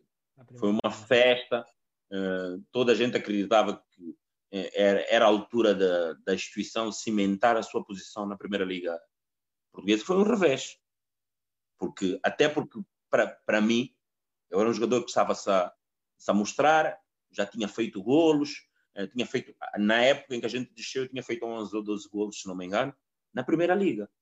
Então, foi um revés para mim e para vários jogadores da Académica tinham a ambição de se mostrar, até porque eu nessa altura precisava de capitalizar o meu rendimento para poder sonhar com outros voos. E foi realmente um, um revés para todos. Mas acreditamos que a breve trecho, com a qualidade que a gente tinha e a equipe que a gente tinha, uh, pudéssemos voltar uh, no mesmo ano, apesar das dificuldades financeiras que, que a instituição atravessou, acreditávamos que pudéssemos voltar o mais rápido possível para a Primeira Liga. E não aconteceu naquele ano com, com o Mr. Carlos Garcia, porque uh, o João Tomás foi embora para o Benfica. Porque se o João Tomás não vai em dezembro para o Benfica, nós subíamos divisão. Uh, e também porque, coincidência ou não, uh, ainda não existiam as datas FIFA. As datas FIFA. No, e, e, acontece um episódio é que no jogo mais importante da época, que foi o, Académ, o, o Académica Passos de Ferreira, em Coimbra, eu tive um jogo da seleção aqui. Já tínhamos perdido o João Tomás, e depois no jogo da subida, que foi eh, Académica Passos de Ferreira em Coimbra, que eu fui muito preciso lá, tive que vir jogar aqui na seleção. E isso fez com que eu não participasse no jogo mais importante da época. Que todo o trabalho que nós tínhamos realizado durante a época foi por água abaixo. Nós não conseguimos ganhar o Passo de Ferreira. Eu voltei da seleção lesionado, levei uma pancada aqui, joguei 20 minutos só aqui. Faltei ao jogo mais importante e cheguei aqui, levei uma joelhada, vim com o joelho inchado para Coimbra tentaram me recuperar para o jogo em Chaves, que a gente também não conseguiu ganhar. E atrasamos e acabamos não. Foi, foi uma época em que frustrante, porque tivemos tudo para subir e na parte final uh, defraudamos as expectativas de, todo, de toda uma cidade que acreditava que tinha sido um revés, mas que pela qualidade de, do nosso plantel voltaríamos. E acabamos no ano seguinte de fazer aquele campeonato com, com, com o Missa João Alves e voltamos para a Primeira Liga, que é que eu vou confessar, é o lugar da academia. É verdade. Ainda antes da, da subida de divisão, em, em 2000, 2001, o Dário teve ao serviço da académica a sua época mais produtiva em termos de golos. 23 golos marcados em 33 jogos. E nesse ano acabaram por não subir divisão e a, e a académica até acabou a época em, em lugar como é que explica que, tendo um, um, avançado que fez 23 gols em 33 jogos, a equipa não consiga ter subido divisão? Porque não é normal, não é? Ainda mais acabar a meio da tabela, praticamente, em nono lugar. Portanto, com 23 golos marcados, eh, numa segunda liga que é bastante competitiva, por norma, uma equipa que tenha um avançado que faça 23 golos acaba ali nos cinco primeiros, para não dizer nos três primeiros. O que é que acabou por não correr tão bem nessa época, com o Dário a fazer tantos golos? Nós, nós, nós tivemos três, três treinadores nessa época. Nós começamos com o Mr. Carlos Garcia, que depois as coisas não correram bem, saiu. E depois, durante algum tempo, foi o Assan. E depois é que chega o Mr. Uh, o Mr. João Alves para terminar a época e começar a, a época é seguinte. seguinte. Houve muita estabilidade. O plantel até não era mau. Era praticamente dos mesmos jogadores, só os mesmos jogadores que subiram na época seguinte, só com menos experientes. Uh, muitos jogadores começaram a ter a oportunidade de jogar, o Lucas, o Paulo Adriano, jogadores que depois foram muito importantes para a académica da subida e depois, mais importantes ainda, depois na manutenção, no crescendo que eles tiveram em termos de rendimento, em termos de exponenciação do, do seu próprio valor na Primeira Liga. Mas nessa altura estávamos a falar de jogadores que tinham, tinham feito uma transição, o Lucas tinha jogado no Tocha, depois tinha vindo para a Académico, quer dizer, estava a fazer ainda a transição deste, dos júniores para os séniores, mas com muito valor, jogadores com muito valor, que tiveram essa oportunidade e fizemos esta época, porque quando sentimos que já não, já não tínhamos possibilidade de subir, começou-se a lançar alguns, alguns valores que, que a Académica tinha, da formação, e isso foi acontecendo paulatinamente, é, e foi-se preparando a equipe para, para é, a, época, a época da subida. Os meus golos foram consequência do, do desenvolvimento do Dário. Eu já estava com uma capacidade, eh, tinha vindo da, da Primeira Liga, eu já tinha feito 11 golos na Primeira Liga e não tinha dificuldade em fazer golos eh, na, na Segunda Liga.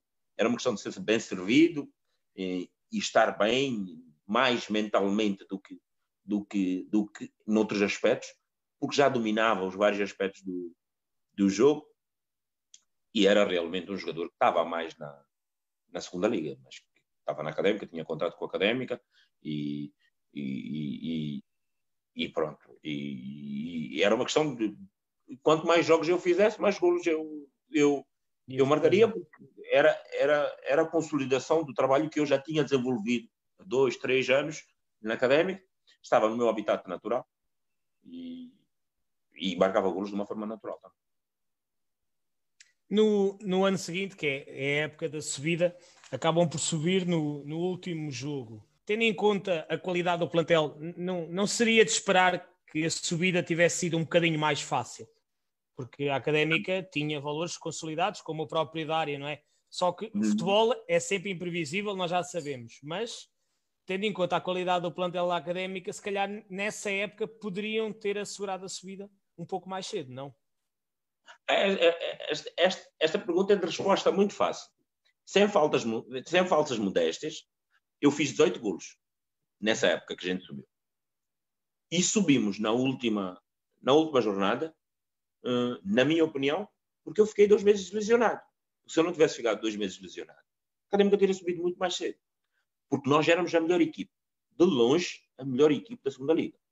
Agora, é, éramos uma equipe como como, como tinham-me dito em, em dezembro, quando houve a possibilidade de ir para o Sporting, que era uma equipe que necessariamente precisava do meio campo para frente de um jogador com as minhas características.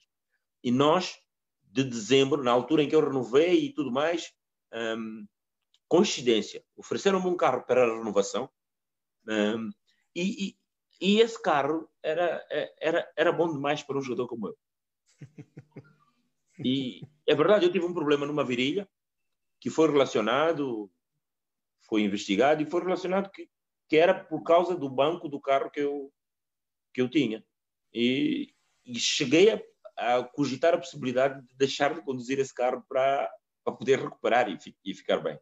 Isso para dizer que todo, toda, eu fiquei dois meses, dois meses e 15 dias, e mesmo o jogo da subida, eu joguei com com a virilha não muito, muito bem, porque estava, estava com in, inícios de, de, de e estava mesmo numa, numa situação mesmo em que tinha o pubis completamente inflamado, mas para aquele jogo valia tudo.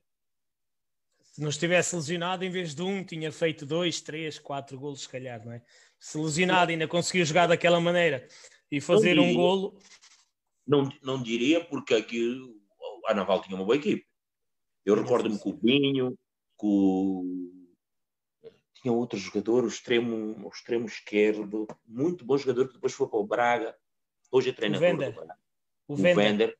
Eram muito bons jogadores. Tinha uma boa equipe. Uh, acho que o Palazzi era o guarda-redes deles, na Naval. Sim, ainda estava. Sim, sim. Depois é que saiu para, para Aveiro, uma coisa assim. Para o Beira-Mar, sim. Sim, é verdade, é verdade. Sim. Era uma boa equipe. Uh, e era um eh, derby, não é? Também há esta questão Sim. de ser um, um jogo Sim, importante de serem duas cidades próximas também. Jogo, era um último jogo que havia interesses em vários campos. e nós tivemos que fazer a nossa, a nossa parte e felizmente subimos. Ah, foi, foi, como disse, eu estava no estádio, foi, foi um momento espetacular e depois ver os jogadores a festejar ali na, na fonte Uh, cá embaixo a entrada do antigo Calhabé, muito, muito, muito bom mesmo. Foi, foi dos momentos que eu guardo uh, enquanto adepto de futebol para, para o resto da minha vida. Depois de subir em divisão, conseguem a manutenção e no ano, uh, depois de, de, terem regressado e terem conseguido a manutenção, o Dário depois sai para o Al Jazeera dos Emirados Árabes Unidos. Como é que aconteceu essa, essa situação e porquê é que saiu eh, se é que, que, nos pode contar porque é que saiu para, para o futebol dos, dos Emirados Árabes Unidos. Não, eu, eu, nunca, eu nunca quis ir para os Emirados Árabes Unidos. A Académica estava a atravessar um, uma fase, quer dizer, há quatro, cinco, seis temporadas que a Académica estava a atravessar problemas financeiros. Um, em termos desportivos, já tinha-se atingido o objetivo, que era uh, ir para a Primeira Liga, que era um campeonato com mais visibilidade, e eu tinha como objetivo ir para a Primeira Liga. Repare que eu, quando saio da académica, saio à oitava, à oitava ou nona jornada do campeonato da Primeira Liga. A académica está muito bem posicionada. E eu tenho cinco ou seis golos em oito ou nove jogos. Eu estava a fazer talvez o melhor início de campeonato que eu alguma vez tinha feito no, em, em Portugal. Uh, tinha feito tinha feito grandes jogos, tinha marcado no, no, no Dragão, uh, estava a fazer realmente um, um belíssimo início de campeonato. E tanto mais que a Académica, com a minha saída, ressentiu-se e foi a última vez que eu me recordo do Mr. Vitor Oliveira ter sido despedido do, de um clube. Um clube. Foi, quando, foi quando eu saí para, para os Emirados Árabes Unidos. Para verem o quão importante eu era, eu era na, naquilo, como é que eu posso dizer, na equipe da Académica. Tivemos dificuldades em fazer golos. Né? Durante muito tempo, eu sentia mal nos Emirados Árabes Unidos, porque acompanhava os resultados da Académica e a Académica tinha dificuldades. Até o Joan, o Joiano, começar a ser produtivo na Académica, Académica sempre teve dificuldades em colmatar a minha saída. É. Uma saída que eu, em nenhum momento, quis. Porque ir para os Emirados Árabes Unidos não era, não era atrativo para mim. Tirando a parte financeira, não era atrativo. Praticamente deixei de ser, de ser eh, deixei de estar na montra europeia do, do futebol. Eu praticamente fui para os Emirados Árabes Unidos porque a Académica precisou daquele encaixe financeiro para melhorar a sua a situação. E estamos a falar uh, de uma nova direção. Estamos a falar da direção que renovou comigo, que fez o contrato, que fez e pela razão que fez, ou seja, eu fui encontrado numa situação em que queria se capitalizar financeiramente a instituição e, e o maior ativo era eu. E tive que ir. É, mas não porque eu achasse que ir para o Al Jazeera fosse o melhor para a minha, para a minha carreira desportiva. E acabou por estar apenas um ano lá e regressa novamente à, à académica. Esse regresso, como é que ele se deu? Foi naturalmente? foi o lado sentimental, a ligação afetiva que havia entre a instituição e o Dário que, que falou mais alto. Como é que aconteceu esse regresso à académica, que, que depois veio a verificar se foi a sua última época ao serviço da Briosa? Sim, eu regresso à académica lesionado, porque eu só saio do Al Jazeera, o Al Jazeera deixa eu vir para, para a académica, porque eu tive uma lesão eh, no menisco, tive um problema no joelho, no menisco, fui operado, e depois, eh, como eu tinha uma relação muito boa com o departamento médico da Académica, e aproveito para agradecer ao Dr. Pedro Saraiva, já não posso agradecer ao, ao Dr. Francisco Soares e ao Dr. E ao Dr. Barros, uh, eles é que cuidaram de mim. Eu fui operado no, em Abu Dhabi, depois vim emprestado para a Académica. Nesta época, para vir fazer a recuperação na académica e depois acabar a época na académica para depois regressar. Foi o acordo que foi feito, porque não, não vejo nenhum clube que paga a importância que pagou a académica para levar o Dário e depois, passado um ano, o Dário volta de novo para vir jogar para, para a académica. Então, eles deixaram. É um bom negócio. Pedi, sim, eu pedi ao Sheik lá uhum. que me deixasse vir para, para, para a académica, porque uh, académica para mim era como se fosse uma família e tinha pessoas que iam cuidar da minha lesão. Prometi a ele que eu, que eu voltaria um ano depois recuperado, bem, e foi o que aconteceu.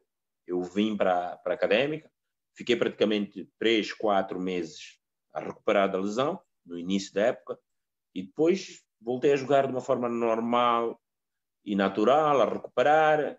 Nunca pensei que recuperar um problema de joelho fosse tão complicado, nunca tinha tido uma complicação do género, mas pronto, com a ajuda de todos na académica, como disse, voltei ao meu habitat natural, as pessoas ajudaram e eu recuperei. E voltei a jogar. E foi necessariamente a minha última época. Porquê? Porque eu, eh, antes de voltar para os Emirados Árabes Unidos, eu cheguei a acordo com a académica para rescindir nos Emirados Árabes Unidos e voltar para vir ficar cá. Tínhamos chegado a um acordo de que eu ia assinar por três épocas se eu conseguisse a rescisão dos Emirados Árabes Unidos. Só que quando chegou ao Al Jazeera, o Al Jazeera não queria libertar-me, porque achava que eu já estava recuperado e que tinha que fazer a última época, porque eu tinha três anos de contrato com, com Al Jazeera. Tinha feito uma época, depois tinha feito outra na académica e agora faltava a última. E eu já não queria, até porque tinha tido uh, má sorte, e eu já não queria continuar nos Emirados Árabes Unidos, independentemente do dinheiro, abdicava de dinheiro, queria voltar para a académica, porque até nos seis meses eu ajudei a académica, consegui ser o melhor marcador da equipe, conseguir a manutenção com a académica, acreditava que ia ser feliz em Coimbra. E depois tinham-me feito a promessa de que ia para a académica, iam assinar comigo três anos, e que iam assinar comigo três anos e ia cumprir o sonho de começar a fazer o curso, porque, no entanto, a idade também já não, não era mais a mesma, uh, independentemente da ambição, mas eu já tinha que pensar no meu pós-futebol, porque ia a caminho Exato. dos 30 anos. E, e eu aceitei essa proposta, porque era boa financeiramente. Uh, eu estava a comprar uma casa em Coimbra também, e tudo batia para que eu para que eu fosse eh, para a académica jogar os próximos três anos e depois havíamos de ver consequentemente pelo meu rendimento eu gostaria de fazer o que lá consegui abdiquei de dinheiro nos Emirados Árabes Unidos consegui a rescisão quando chego a Coimbra porque eu já tinha comprado a casa em Coimbra tenho a minha casa em Coimbra quando faltam dois um dia para para o fecho das inscrições eu até era um jogador atrativo em, em Portugal, pelo que eu tinha feito. Uh, a Académica roeu a corda. Apresentou-me uma proposta fora daquilo que tinham-me apresentar. Os anos de contrato já eram um, já não eram três. Ou seja, puseram-me numa situação em que ou aceitas isto ou então podes ir embora. Só que eu tive o convite do Vitória de Guimarães no último dia das inscrições. Esse é o Dário. Nós precisamos de ti, vem e pagamos de X para vir. Eu não, não me senti valorizado na académica, até por tudo que eu tinha feito pela académica. Não me senti valorizado e aceitei. E para o Vitória de Guimarães. Acho que foi, talvez, o pior, se não o maior, erro que cometi no meu percurso, no meu percurso desportivo. Primeiro, uh, porque não sabia do episódio, ou estou, estou melhor informado, não sabia do episódio que tinha acontecido no passado entre a académica. rivalidade, exato. Eu sabia da rivalidade futebolística. Sim. Já na primeira liga, na primeira liga, quando nós íamos a Guimarães, é, havia esta rivalidade, mas eu não me percebia, eu estava preocupado em jogar. E depois, quando vinham cá, apedrejavam-se, não sei o que, mas era uma rivalidade saudável. Não sabia do historial que sei hoje. Porque se eu, se eu soubesse deste historial, não teria necessariamente ido. E depois comecei a estranhar a reação dos adeptos da académica, a minha transferência para, para, para, para o Guimarães. E depois a reação dos adeptos do Guimarães em relação a mim é que me chamaram a atenção. E eu comecei. Mas o que é que se faz? Os homens como é que eu sou um gajo que marca golos, como é que esses homens não gostam de mim? E, era mesmo de estranhar, como é que o, o capitão do rival vem cá jogar? Não percebi, só que depois, com o andar da época, é que eu fui-me apercebendo que realmente eu estava fora do. do e foi, foi a pior época da, da, do meu percurso futebolístico. Né? Fizemos o impossível conseguimos descer o Vitória de Guimarães. Recordo-me que fomos perseguidos naquela cidade. Parecíamos bandidos por, por, por, por descermos o Vitória. Ou seja, foi um passo que eu, se eu pudesse voltar atrás, não, não teria dado. Uh, e, e, foi isso que fez com que. E, e levei anos, e levei anos a voltar a, a pôr a minha, o meu percurso e a minha carreira uh, no, no sítio. Porque eu tinha comprado casa em Coimbra, contava vir viver em Coimbra, depois tive que, que depois ir para outros sítios, tive que ir para, para o Guimarães. Nesse ano, não vivi na minha casa. Depois tive que ir para Lisboa jogar no Estrela da Amadora, não vivi na minha casa. Depois tive que ir para o Chipre jogar no Chipre, não vivi na minha casa. Ou seja, os planos que eu tinha, tinha feito foram todos por, por água abaixo. E ainda tive que, tive que ouvir do presidente da académica na altura de que eu, enquanto ele fosse presidente, nunca mais jogaria na académica.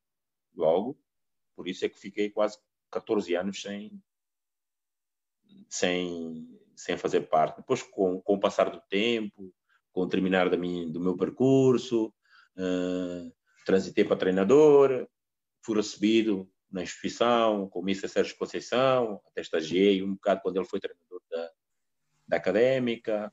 Pronto, as relações voltaram a normalizar, até com o presidente também, mas nunca mais foram as mesmas. E foi agora, eh, para, para o Sub-23, que realmente foi o Roxo, mas o Roxo também conviveu comigo, foi meu colega e tem uma relação muito boa comigo. Como é que, e é pena, é pena que tenha sido assim, porque acho que quem é de Coimbra teria tido todo o gosto em, em ver o Dário em, em encerrar a, a, carreira com, com a camisola da mágica, como nós dizemos, uh, e, e, foi pena que isso, que isso não tenha sido possível. Uh, independentemente de, desta Mas parte eu final. Acho, eu sim. acho que fui vítima daquela troca que existiu de direções, em que a nova direção quis cortar o elo que existia com, com, com o passado, com a antiga. Eu, quando faço a leitura, faço a leitura. Quer dizer, é, o, o sucesso da académica nunca podia ser ou continuar a ser aliado ao Dário. Porque se continuasse aliado ao Dário, significava valorizar a anterior direção. Que foi ela que descobriu o Dário, que trouxe o Dário, que valorizou o Dário, que potenciou o Dário. Então, quiseram cortar, porque não foi só comigo, foi com vários jogadores da instituição. Um, que realmente significavam muito para, para a instituição, que, que houve esse corte umbilical. Independentemente disso, há, há, uma coisa que ninguém pode negar: é que o Dário fez história na académica e transformou-se num, num ídolo para todos nós que acompanhamos e que acompanhávamos a cadeira, a académica ao longo daqueles anos. Qual é a sensação de ser uh, ídolo de, uma, de um clube, de uma instituição, como o Dário disse bem? Qual é a sensação de olhar para trás e depois de todo o trabalho, todo o empenho, centenas ou milhares de horas de treino, 163 jogos, 75 golos, qual é a sensação de ser reconhecido como um ídolo da académica? É boa é boa, até pelo trabalho realizado.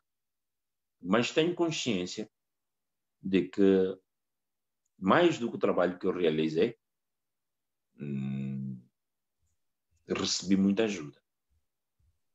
Ajuda de gente boa, de gente com bom coração.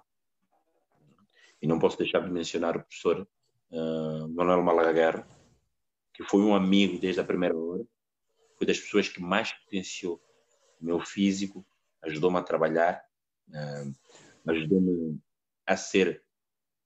Um, não é que eu não fosse, mas eu nunca tinha sido profissional no meu país. Ajudou-me a olhar para o futebol como uma profissão e, e, e, valorizar o esforço que eu fazia nos treinos e que pudesse compensar depois e que ia compensar depois no, nos jogos. Foi das pessoas mais amigas que eu, que eu tive em Coimbra sem desvalorizar as outras pessoas que também fizeram muito por mim. Um, o doutor o doutor Croa também teve uma uma importância muito grande. É, é das pessoas que tratou-me como se fosse um filho. Um, só não só não fui filho dele porque era filho do doutor Barros e do doutor Chico. Então estes três doutores foram as pessoas que que fizeram o Dário o, da academia.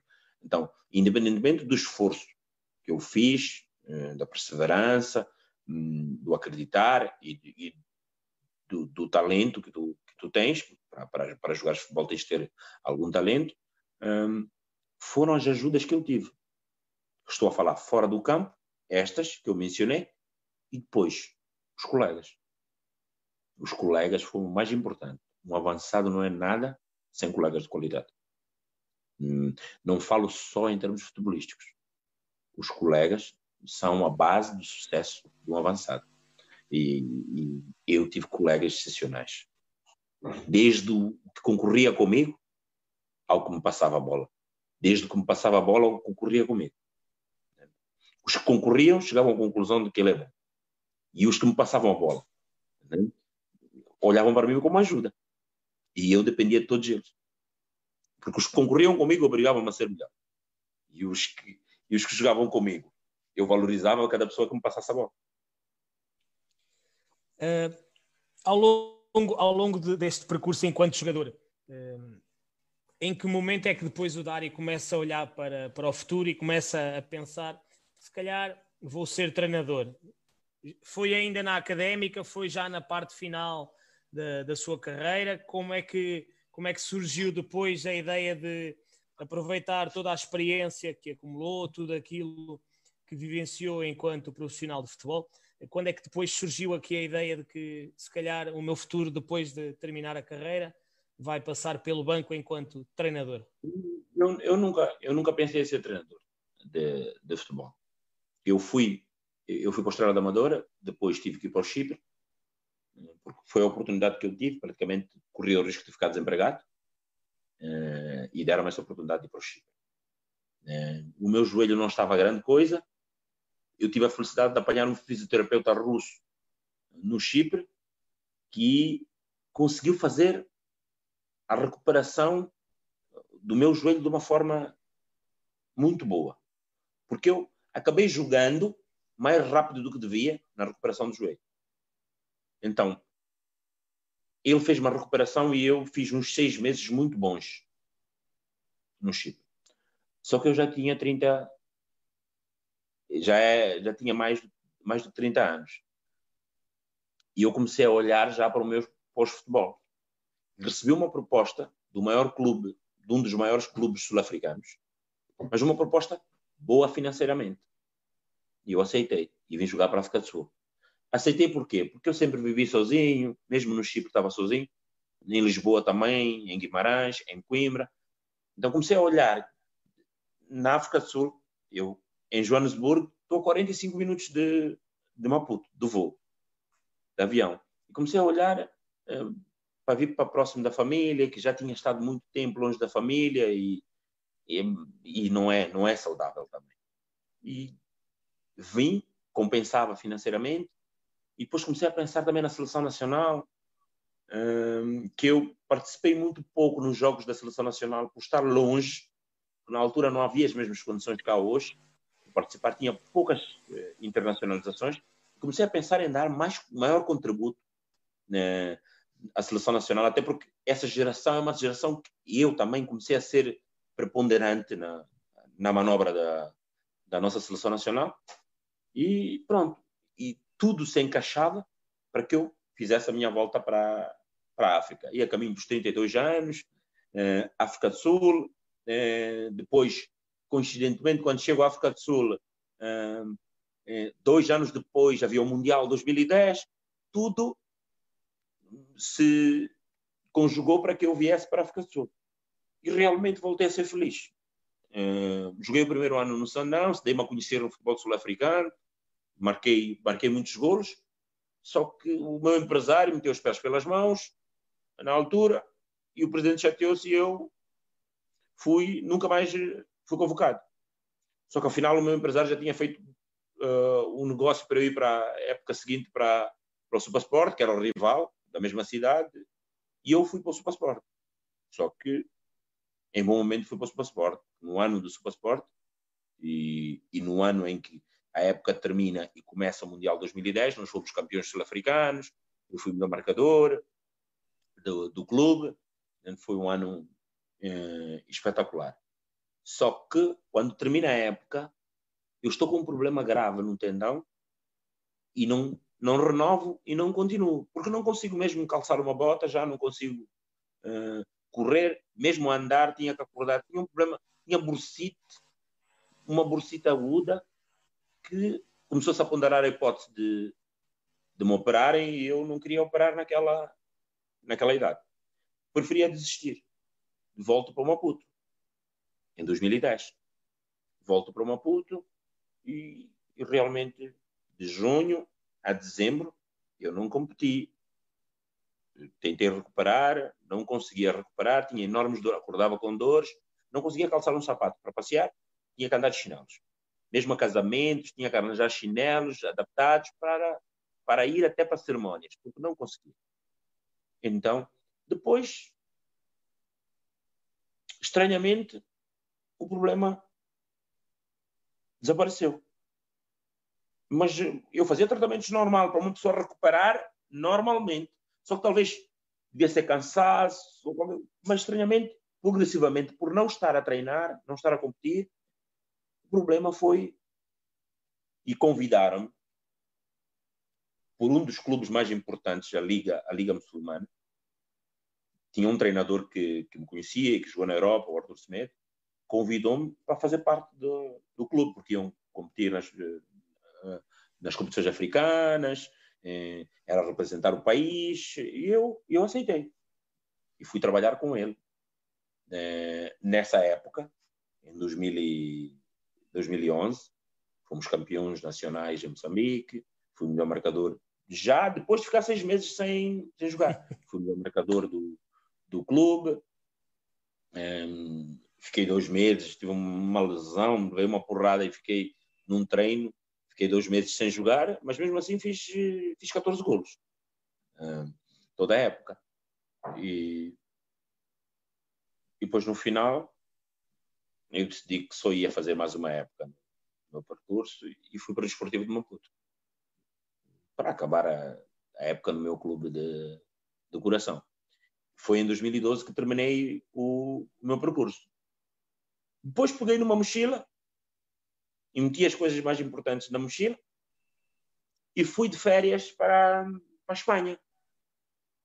Passei por Portugal até, eh, só que não fiquei em Portugal, fui de férias, tinha um amigo em Málaga e fui ter com o meu amigo em Málaga. Estamos numa festa em Málaga e aparece hum, alguém que era amigo do meu amigo, estávamos a conversar e disse, mas e tu? Ele trabalhava na, na Federação Malaguenha de Futebol. É quando ele diz que vai começar um curso de treinadores. Eu estava de férias, de mochila. Ele disse vai começar um curso de treinadores. Né? o teu amigo disse, eu estou cá de férias, não sei o quê. Ele disse, não, vai começar um curso de treinadores, não queres, não queres fazer? Ah, não, eu não, não penso em ser treinador por acaso, na minha cabeça, sempre tive, tive eh, queria dar oportunidades a outros rapazes talentosos como eu, então queria ser empresário realmente de futebol. Dar oportunidades, criar oportunidades para os jogadores, levar jogadores para a Europa, jogadores terem oportunidades para ir para a Ásia. Eu tenho contactos no Al Jazeera, conheço muita gente lá e queria fazer esse, esse trabalho. No entanto, assim por, por curiosidade, eu escrevi no curso. E eu apaixonei. As pessoas eh, em Espanha, hum, realmente o futebol é uma coisa, é mesmo uma loucura. Eu estive em Portugal, as pessoas são apaixonadas por futebol em Portugal. Mas o que eu vi em Espanha é algo. As pessoas. Só se fala de futebol. Então, eu apaixonei-me. Apaixonei-me pelo treino, e depois vivia aquilo com muita intensidade, não fazia mais nada na vida, só vivia aquilo. Comecei a aprofundar, a ver, a ver jogos, a, seguia. Eu depois passei para Sevilha, assistia todos os jogos do Betis, todos os jogos de Sevilha, vi todos os jogos do Málaga, vi o Porto em Málaga, vi o Barcelona em Málaga, só consumia futebol. Esse era o Málaga do, Desculpa interromper, esse era o é Málaga do, do. É o Málaga do, do Pellegrini. É o, o Málaga do, do Pellegrini. não era? Sim, sim. O Duda, é o Isco, o, Santa Cruz, Júlio Batista. É, é esse, Málaga. Esse era grande equipe. Era grande equipe. Uma grande equipe da Liga dos Campeões e tudo mais. O Porto, eu recordo-me que o Porto, o Elton, na altura, arranjou-me bilhetes e convites para assistir o Porto lá em Málaga. Depois vim para. Vim, acompanhava os, os, os treinos do NAI no Sevilha, depois. Eh, ia ver os treinos do Betis, depois vivia do lado do Betis e não podia pôr camiseta vermelha, porque se pusesse camiseta vermelha era um problema. Durante um ano, todo o ano de 2000, 2000, 2013, foi passado em Espanha. E eu apaixonei-me pelo treinamento. Tua. Uma aprendizagem. E quando cheguei a Portugal, contatei o Mr. Vitor Oliveira e ele abriu umas portas do Moreirense e fui lá também aprender e, e conhecer mais. E a partir daí apaixonei-me pelo treino e tenho procurado conhecer sempre mais sobre o treino, porque eu acredito que mais do que teres alguma vocação ou uh, experiências passadas como jogador, tens, tens de te formar como, como treinador para atingir os patamares elevados. E eu quero atingir patamares elevados, só que o querer só não chega. Olha, nós, nós já vamos voltar a esta parte de, do treinador, do Dário treinador. Uh, temos aqui uma, uma questão da, da Ana Sofia, um abraço para ela. Ela diz que o Dário, enquanto esteve aqui em Portugal, foi visto uh, enquanto adepto de forma frequente em vários jogos da Académica. E ela pergunta o que é que o Dário sente quando vê a Académica entrar em campo e qual é o pensamento de, de um ex-jogador como, como o Dário, um ídolo, a ver a, a Académica a jogar. Bem, eu, eu, eu por mim jogava, já não tenho condições. Primeiro tenho, já tenho barriga, já criei barriga, é complicado. Uh, e até tento, mas o meu joelho também não ajuda. Agora, se pudesse, eu, eu jogava. Sempre que vejo académico, me apetece mesmo a jogar. Uh, mas já não, já não é possível. Agora, torço pela académica. Uh, eu, eu não sou o típico o típico adepto moçambicano que tem um clube dos três grandes. Como dizem em Coimbra, dos três grandes eu sou da Académica. Uh, tenho simpatias, né? uh, sou anti do Benfica, isso é claro. Uh, o maior prazer que eu tive em Portugal era marcar gols ao Benfica. Então, por isso, não, não e, e, e, por isso, a académica para mim, eu sou grato à académica. Eu não sou grato à académica por coisas, por coisas supérfluas. Eu sou grato à académica porque me deu a oportunidade de uma vida. Como disse, eu quando saí de, de Moçambique, eu saí com uma frente outra atrás. Um, e e não, não deu oportunidade só à minha académica. A académica deu, deu oportunidade à minha família. Porque eu era o irmão mais velho e tenho mais outros três irmãos. E todos os meus três irmãos ou estão formados, são alguém na sociedade, têm as suas famílias. A minha mãe, uh, só, só, só, só para reparar, a minha mãe tirou a carta com 48 anos. Quer dizer, antes de eu vir para a académica, ela nunca pensou um dia conduzir. Fazia a vida dela normal.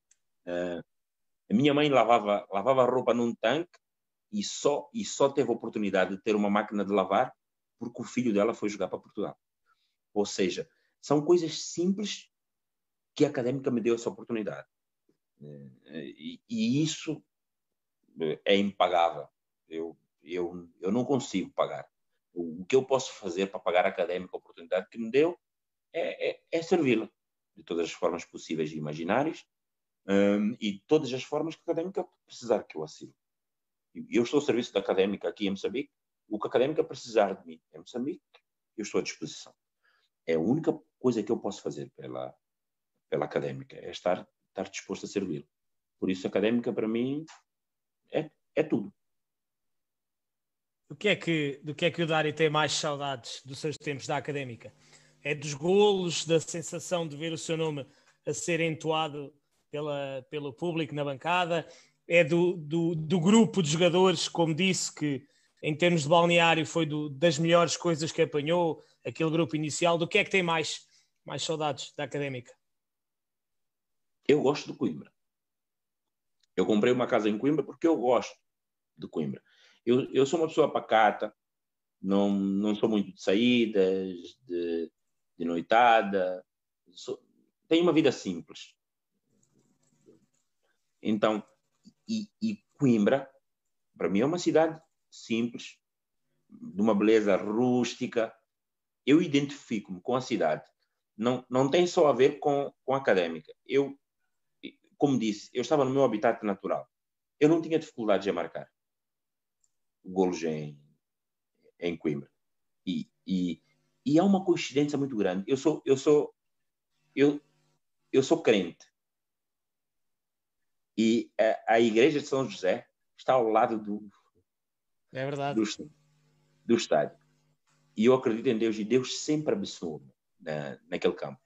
Até como treinador do Sub-23, nós não ganhávamos a ninguém até irmos jogar no, no, no estádio. No primeiro jogo que nós fizemos no estádio, ganhámos o nosso primeiro jogo. Só para reparares que nós, nós batemos no estádio, cidade de Coimbra, fizemos o, o que não se perspectivava. Era ganhar ao Aves, que era a melhor equipe que ganhou a, a Liga dos Exatamente, exatamente. Nós conseguimos ganhar o Aves nesse, nesse campo. Isso para dizer o quê? Que eu tenho uma ligação com Coimbra, não sei qual, mas tenho. E, e, e é isso. Eu adoro a cidade. Eu gosto da cidade. Eu, sempre que posso, venho a uhum. Coimbra. Uh, uh, é normal que uh, não possa vir sempre, até pelos compromissos que eu tenho e depois pela família também. Mas eu sempre que tenho a oportunidade de viver um jogo da académica, de vir a Coimbra, eu venho eu venho. Eu invento às vezes algumas desculpas para a minha esposa, ela já sabe que quero matar saudades de Coimbra. mas pronto, e, e lá vou tranquilo. É, agora com a pandemia não tive a oportunidade de vir, mas logo que eu tiver a oportunidade de vir a Coimbra vou, vou dar uma saltada. E faz muito bem. Temos aqui já duas horas praticamente de conversa, isto, isto passa de facto muito, muito pressa. Falar de futebol tem, tem destas coisas. Um, ser selecionador principal ou da seleção principal de Moçambique faz parte dos planos?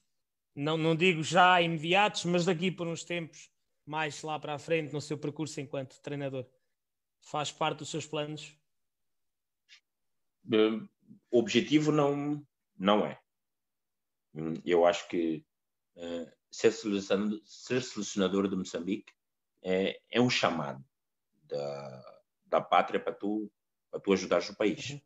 Uhum. Uh, se tiver que ser, não, nunca vou recusar, nem, nem que seja amanhã. Nunca vou recusar. Agora, não é meu objetivo ser selecionador de Moçambique. Não, não é meu objetivo. Meu objetivo é ajudar, é ajudar, é ajudar o meu país a evoluir futebolisticamente. Nesta altura abracei eh, o projeto do Sub-20, eh, que é um projeto que faz a transição do jogador Sim a formação para, para a equipe sénior de futebol, o que não é fácil, porque o jogador eh, no nosso campeonato não consegue fazer uma transição eh, da formação para, para as equipes séniores e depois para um futebol internacional, que é o da seleção nacional, que a nossa seleção nacional joga diretamente com jogadores que vêm do campeonato alemão, do campeonato francês, do campeonato espanhol. Eh, se joga, por exemplo, temos dois jogos contra os Camarões, e jogadores que estão a sair dos sub-20 dificilmente têm capacidade para.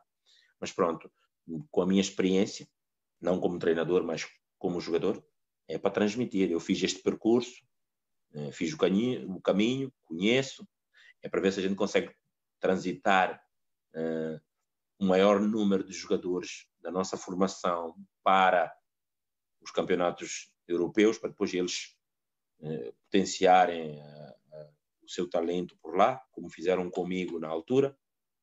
Então, hum, eu praticamente estou neste, neste processo. Estou no meio, sou a alavanca que os meninos precisam para acreditarem no seu potencial, ganharem confiança hum, e perceberem que, por mais talento que tu tenhas, para se engrares no mundo de futebol, tens de trabalhar. Trabalhar bem, né? ser profissional, aprender a ser profissional e, e acima de tudo, entende? ser perseverante. Que isto, as adversidades estão sempre à porta e tu tens que ter capacidade para lutar contra elas. É verdade. O... Olha, eu ia fazer uma questão semelhante a esta. Vou aproveitar aqui a pergunta do, do João Mascote. Que conselhos, um abraço para ele e obrigado pela questão, João Mascote. Ele pergunta que conselhos é que o Dário uh, daria uh, aos, aos, mais novos, aqueles que estão a iniciar o seu percurso, uh, tendo em conta que o, o, Dário veio para Coimbra tão novo, com, com 18 anos, como disse há pouco.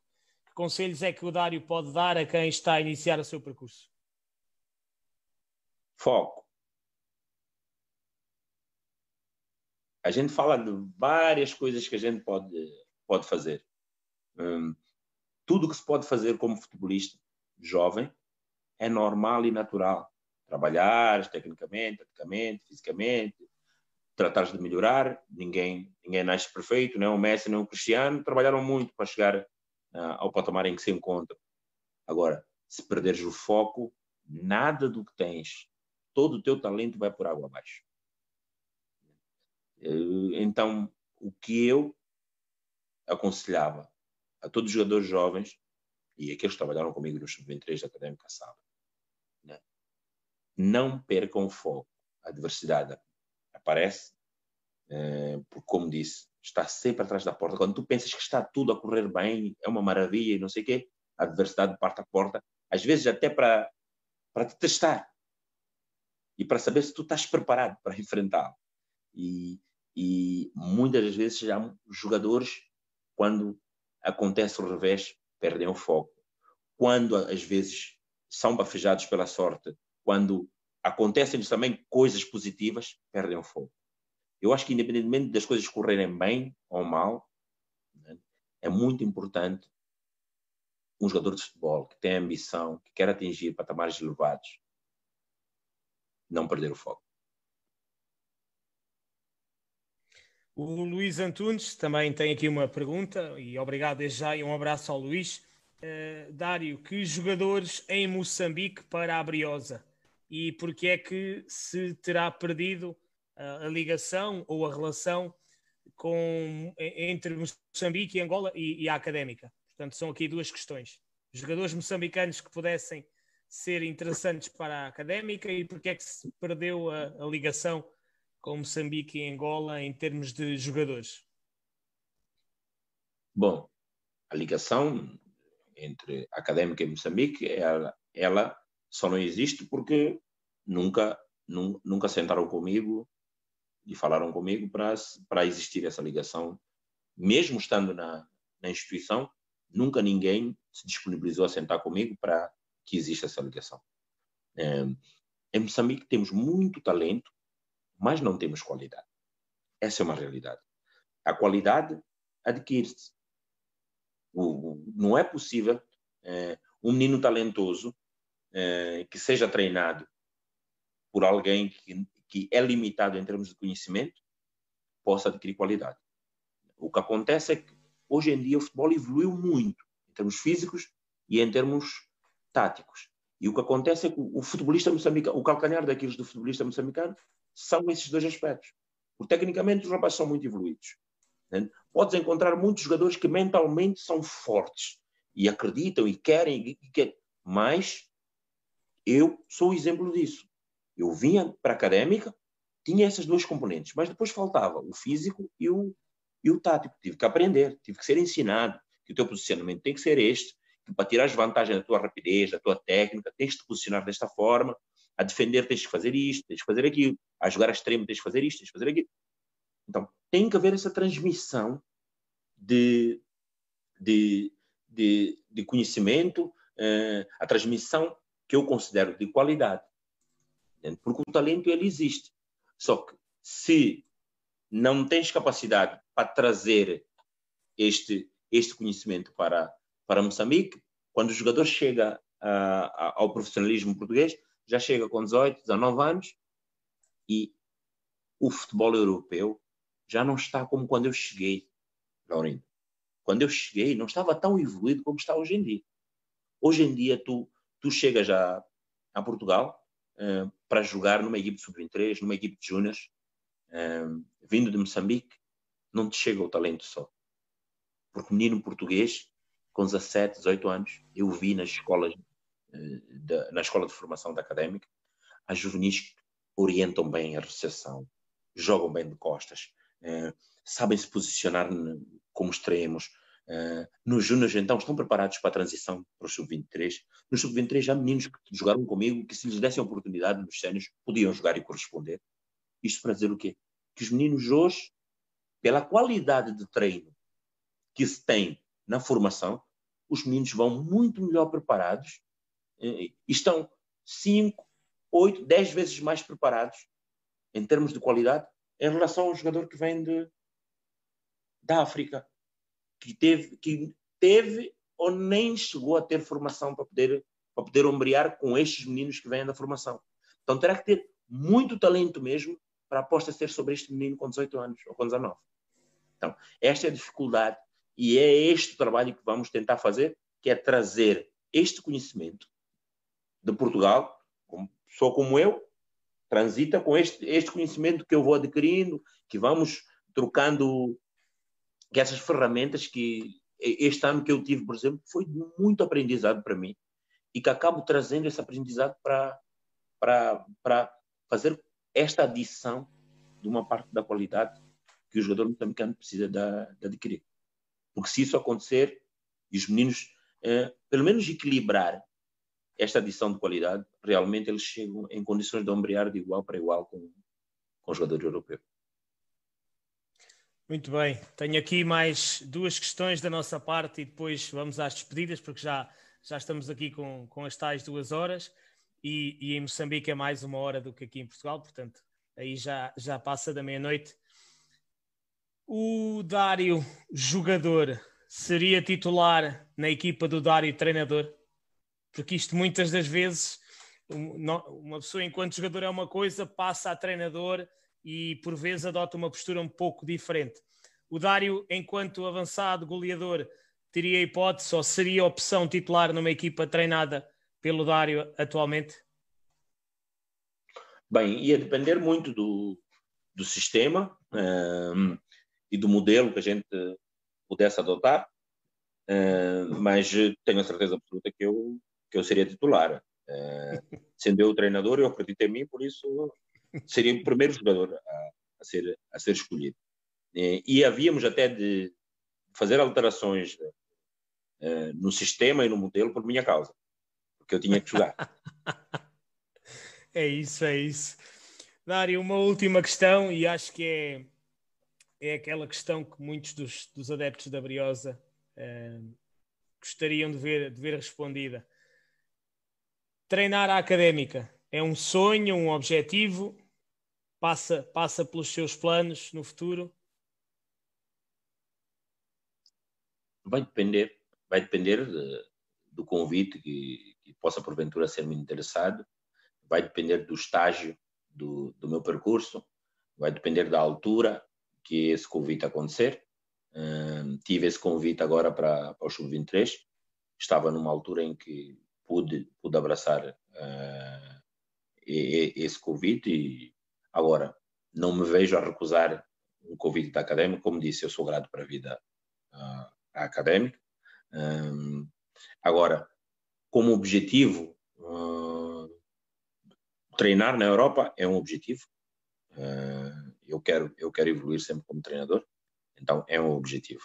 Agora, a académica ser um objetivo, claro, quem não gosta de treinar o, o, a, a instituição que que, que o marcou e que, e que, e que significa tanto na, na sua vida. Um, eu tenho consciência de que para académica eu sou sempre uma ajuda. Nunca seria um problema. Porque eu sou grato. E quem é grato nunca, nunca uh, virá para a instituição uh, para fazer mal à instituição. Muito pelo contrário nem que tenha que carregar bolas ou coisa parecida, ou saco de bolas e não sei o quê, e, e, carregar o gelo e não sei o quê, mas vai ser sempre para ajudar. Se não, se não puder ajudar a académica, então não preciso de estar na, na académica. Por isso, uh, a académica é, é, algo que, que existe na minha vida e que sou grato, e isso nunca, nunca vai mudar. Por isso, como objetivo, não é. Não é. Porque para tu treinares uma equipe ou para tu treinares uma, uma, numa instituição como académica, né, uh, precisas ser convidado. Vai depender do convite, quem me convidar, as condições que oferecer, porque eu sou treinador de futebol como outro, como outro qualquer. Analisa um convite, se te convidarem, Laurindo, tu analisas o convite, vejas as condições que te oferecem e tudo mais, e a partir daí decides se abraças ou se não abraças. E justificas porquê quando não abraças e porque também abraçaste.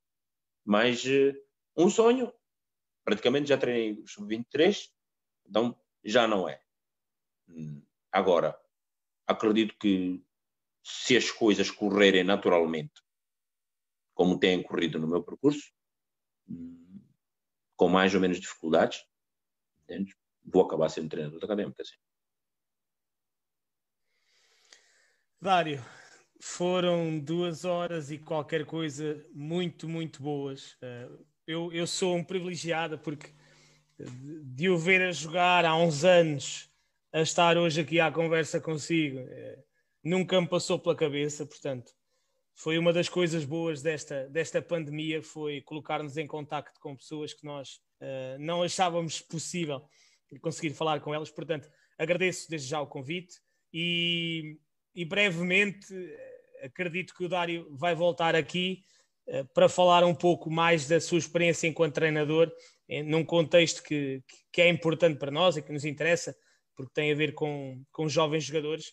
E, e antes de, das despedidas aqui da minha parte e da parte do futebol apoiado, dou-lhe dou a palavra e agradeço uma vez mais o facto de ter aceito o nosso convite e ter estado aqui a falar de forma tão aberta, tão sincera sobre o, o seu percurso magnífico ao serviço da Académica de Coimbra. Eu, eu é que agradeço, Laurindo, por teres te recordado de mim, mister. Né?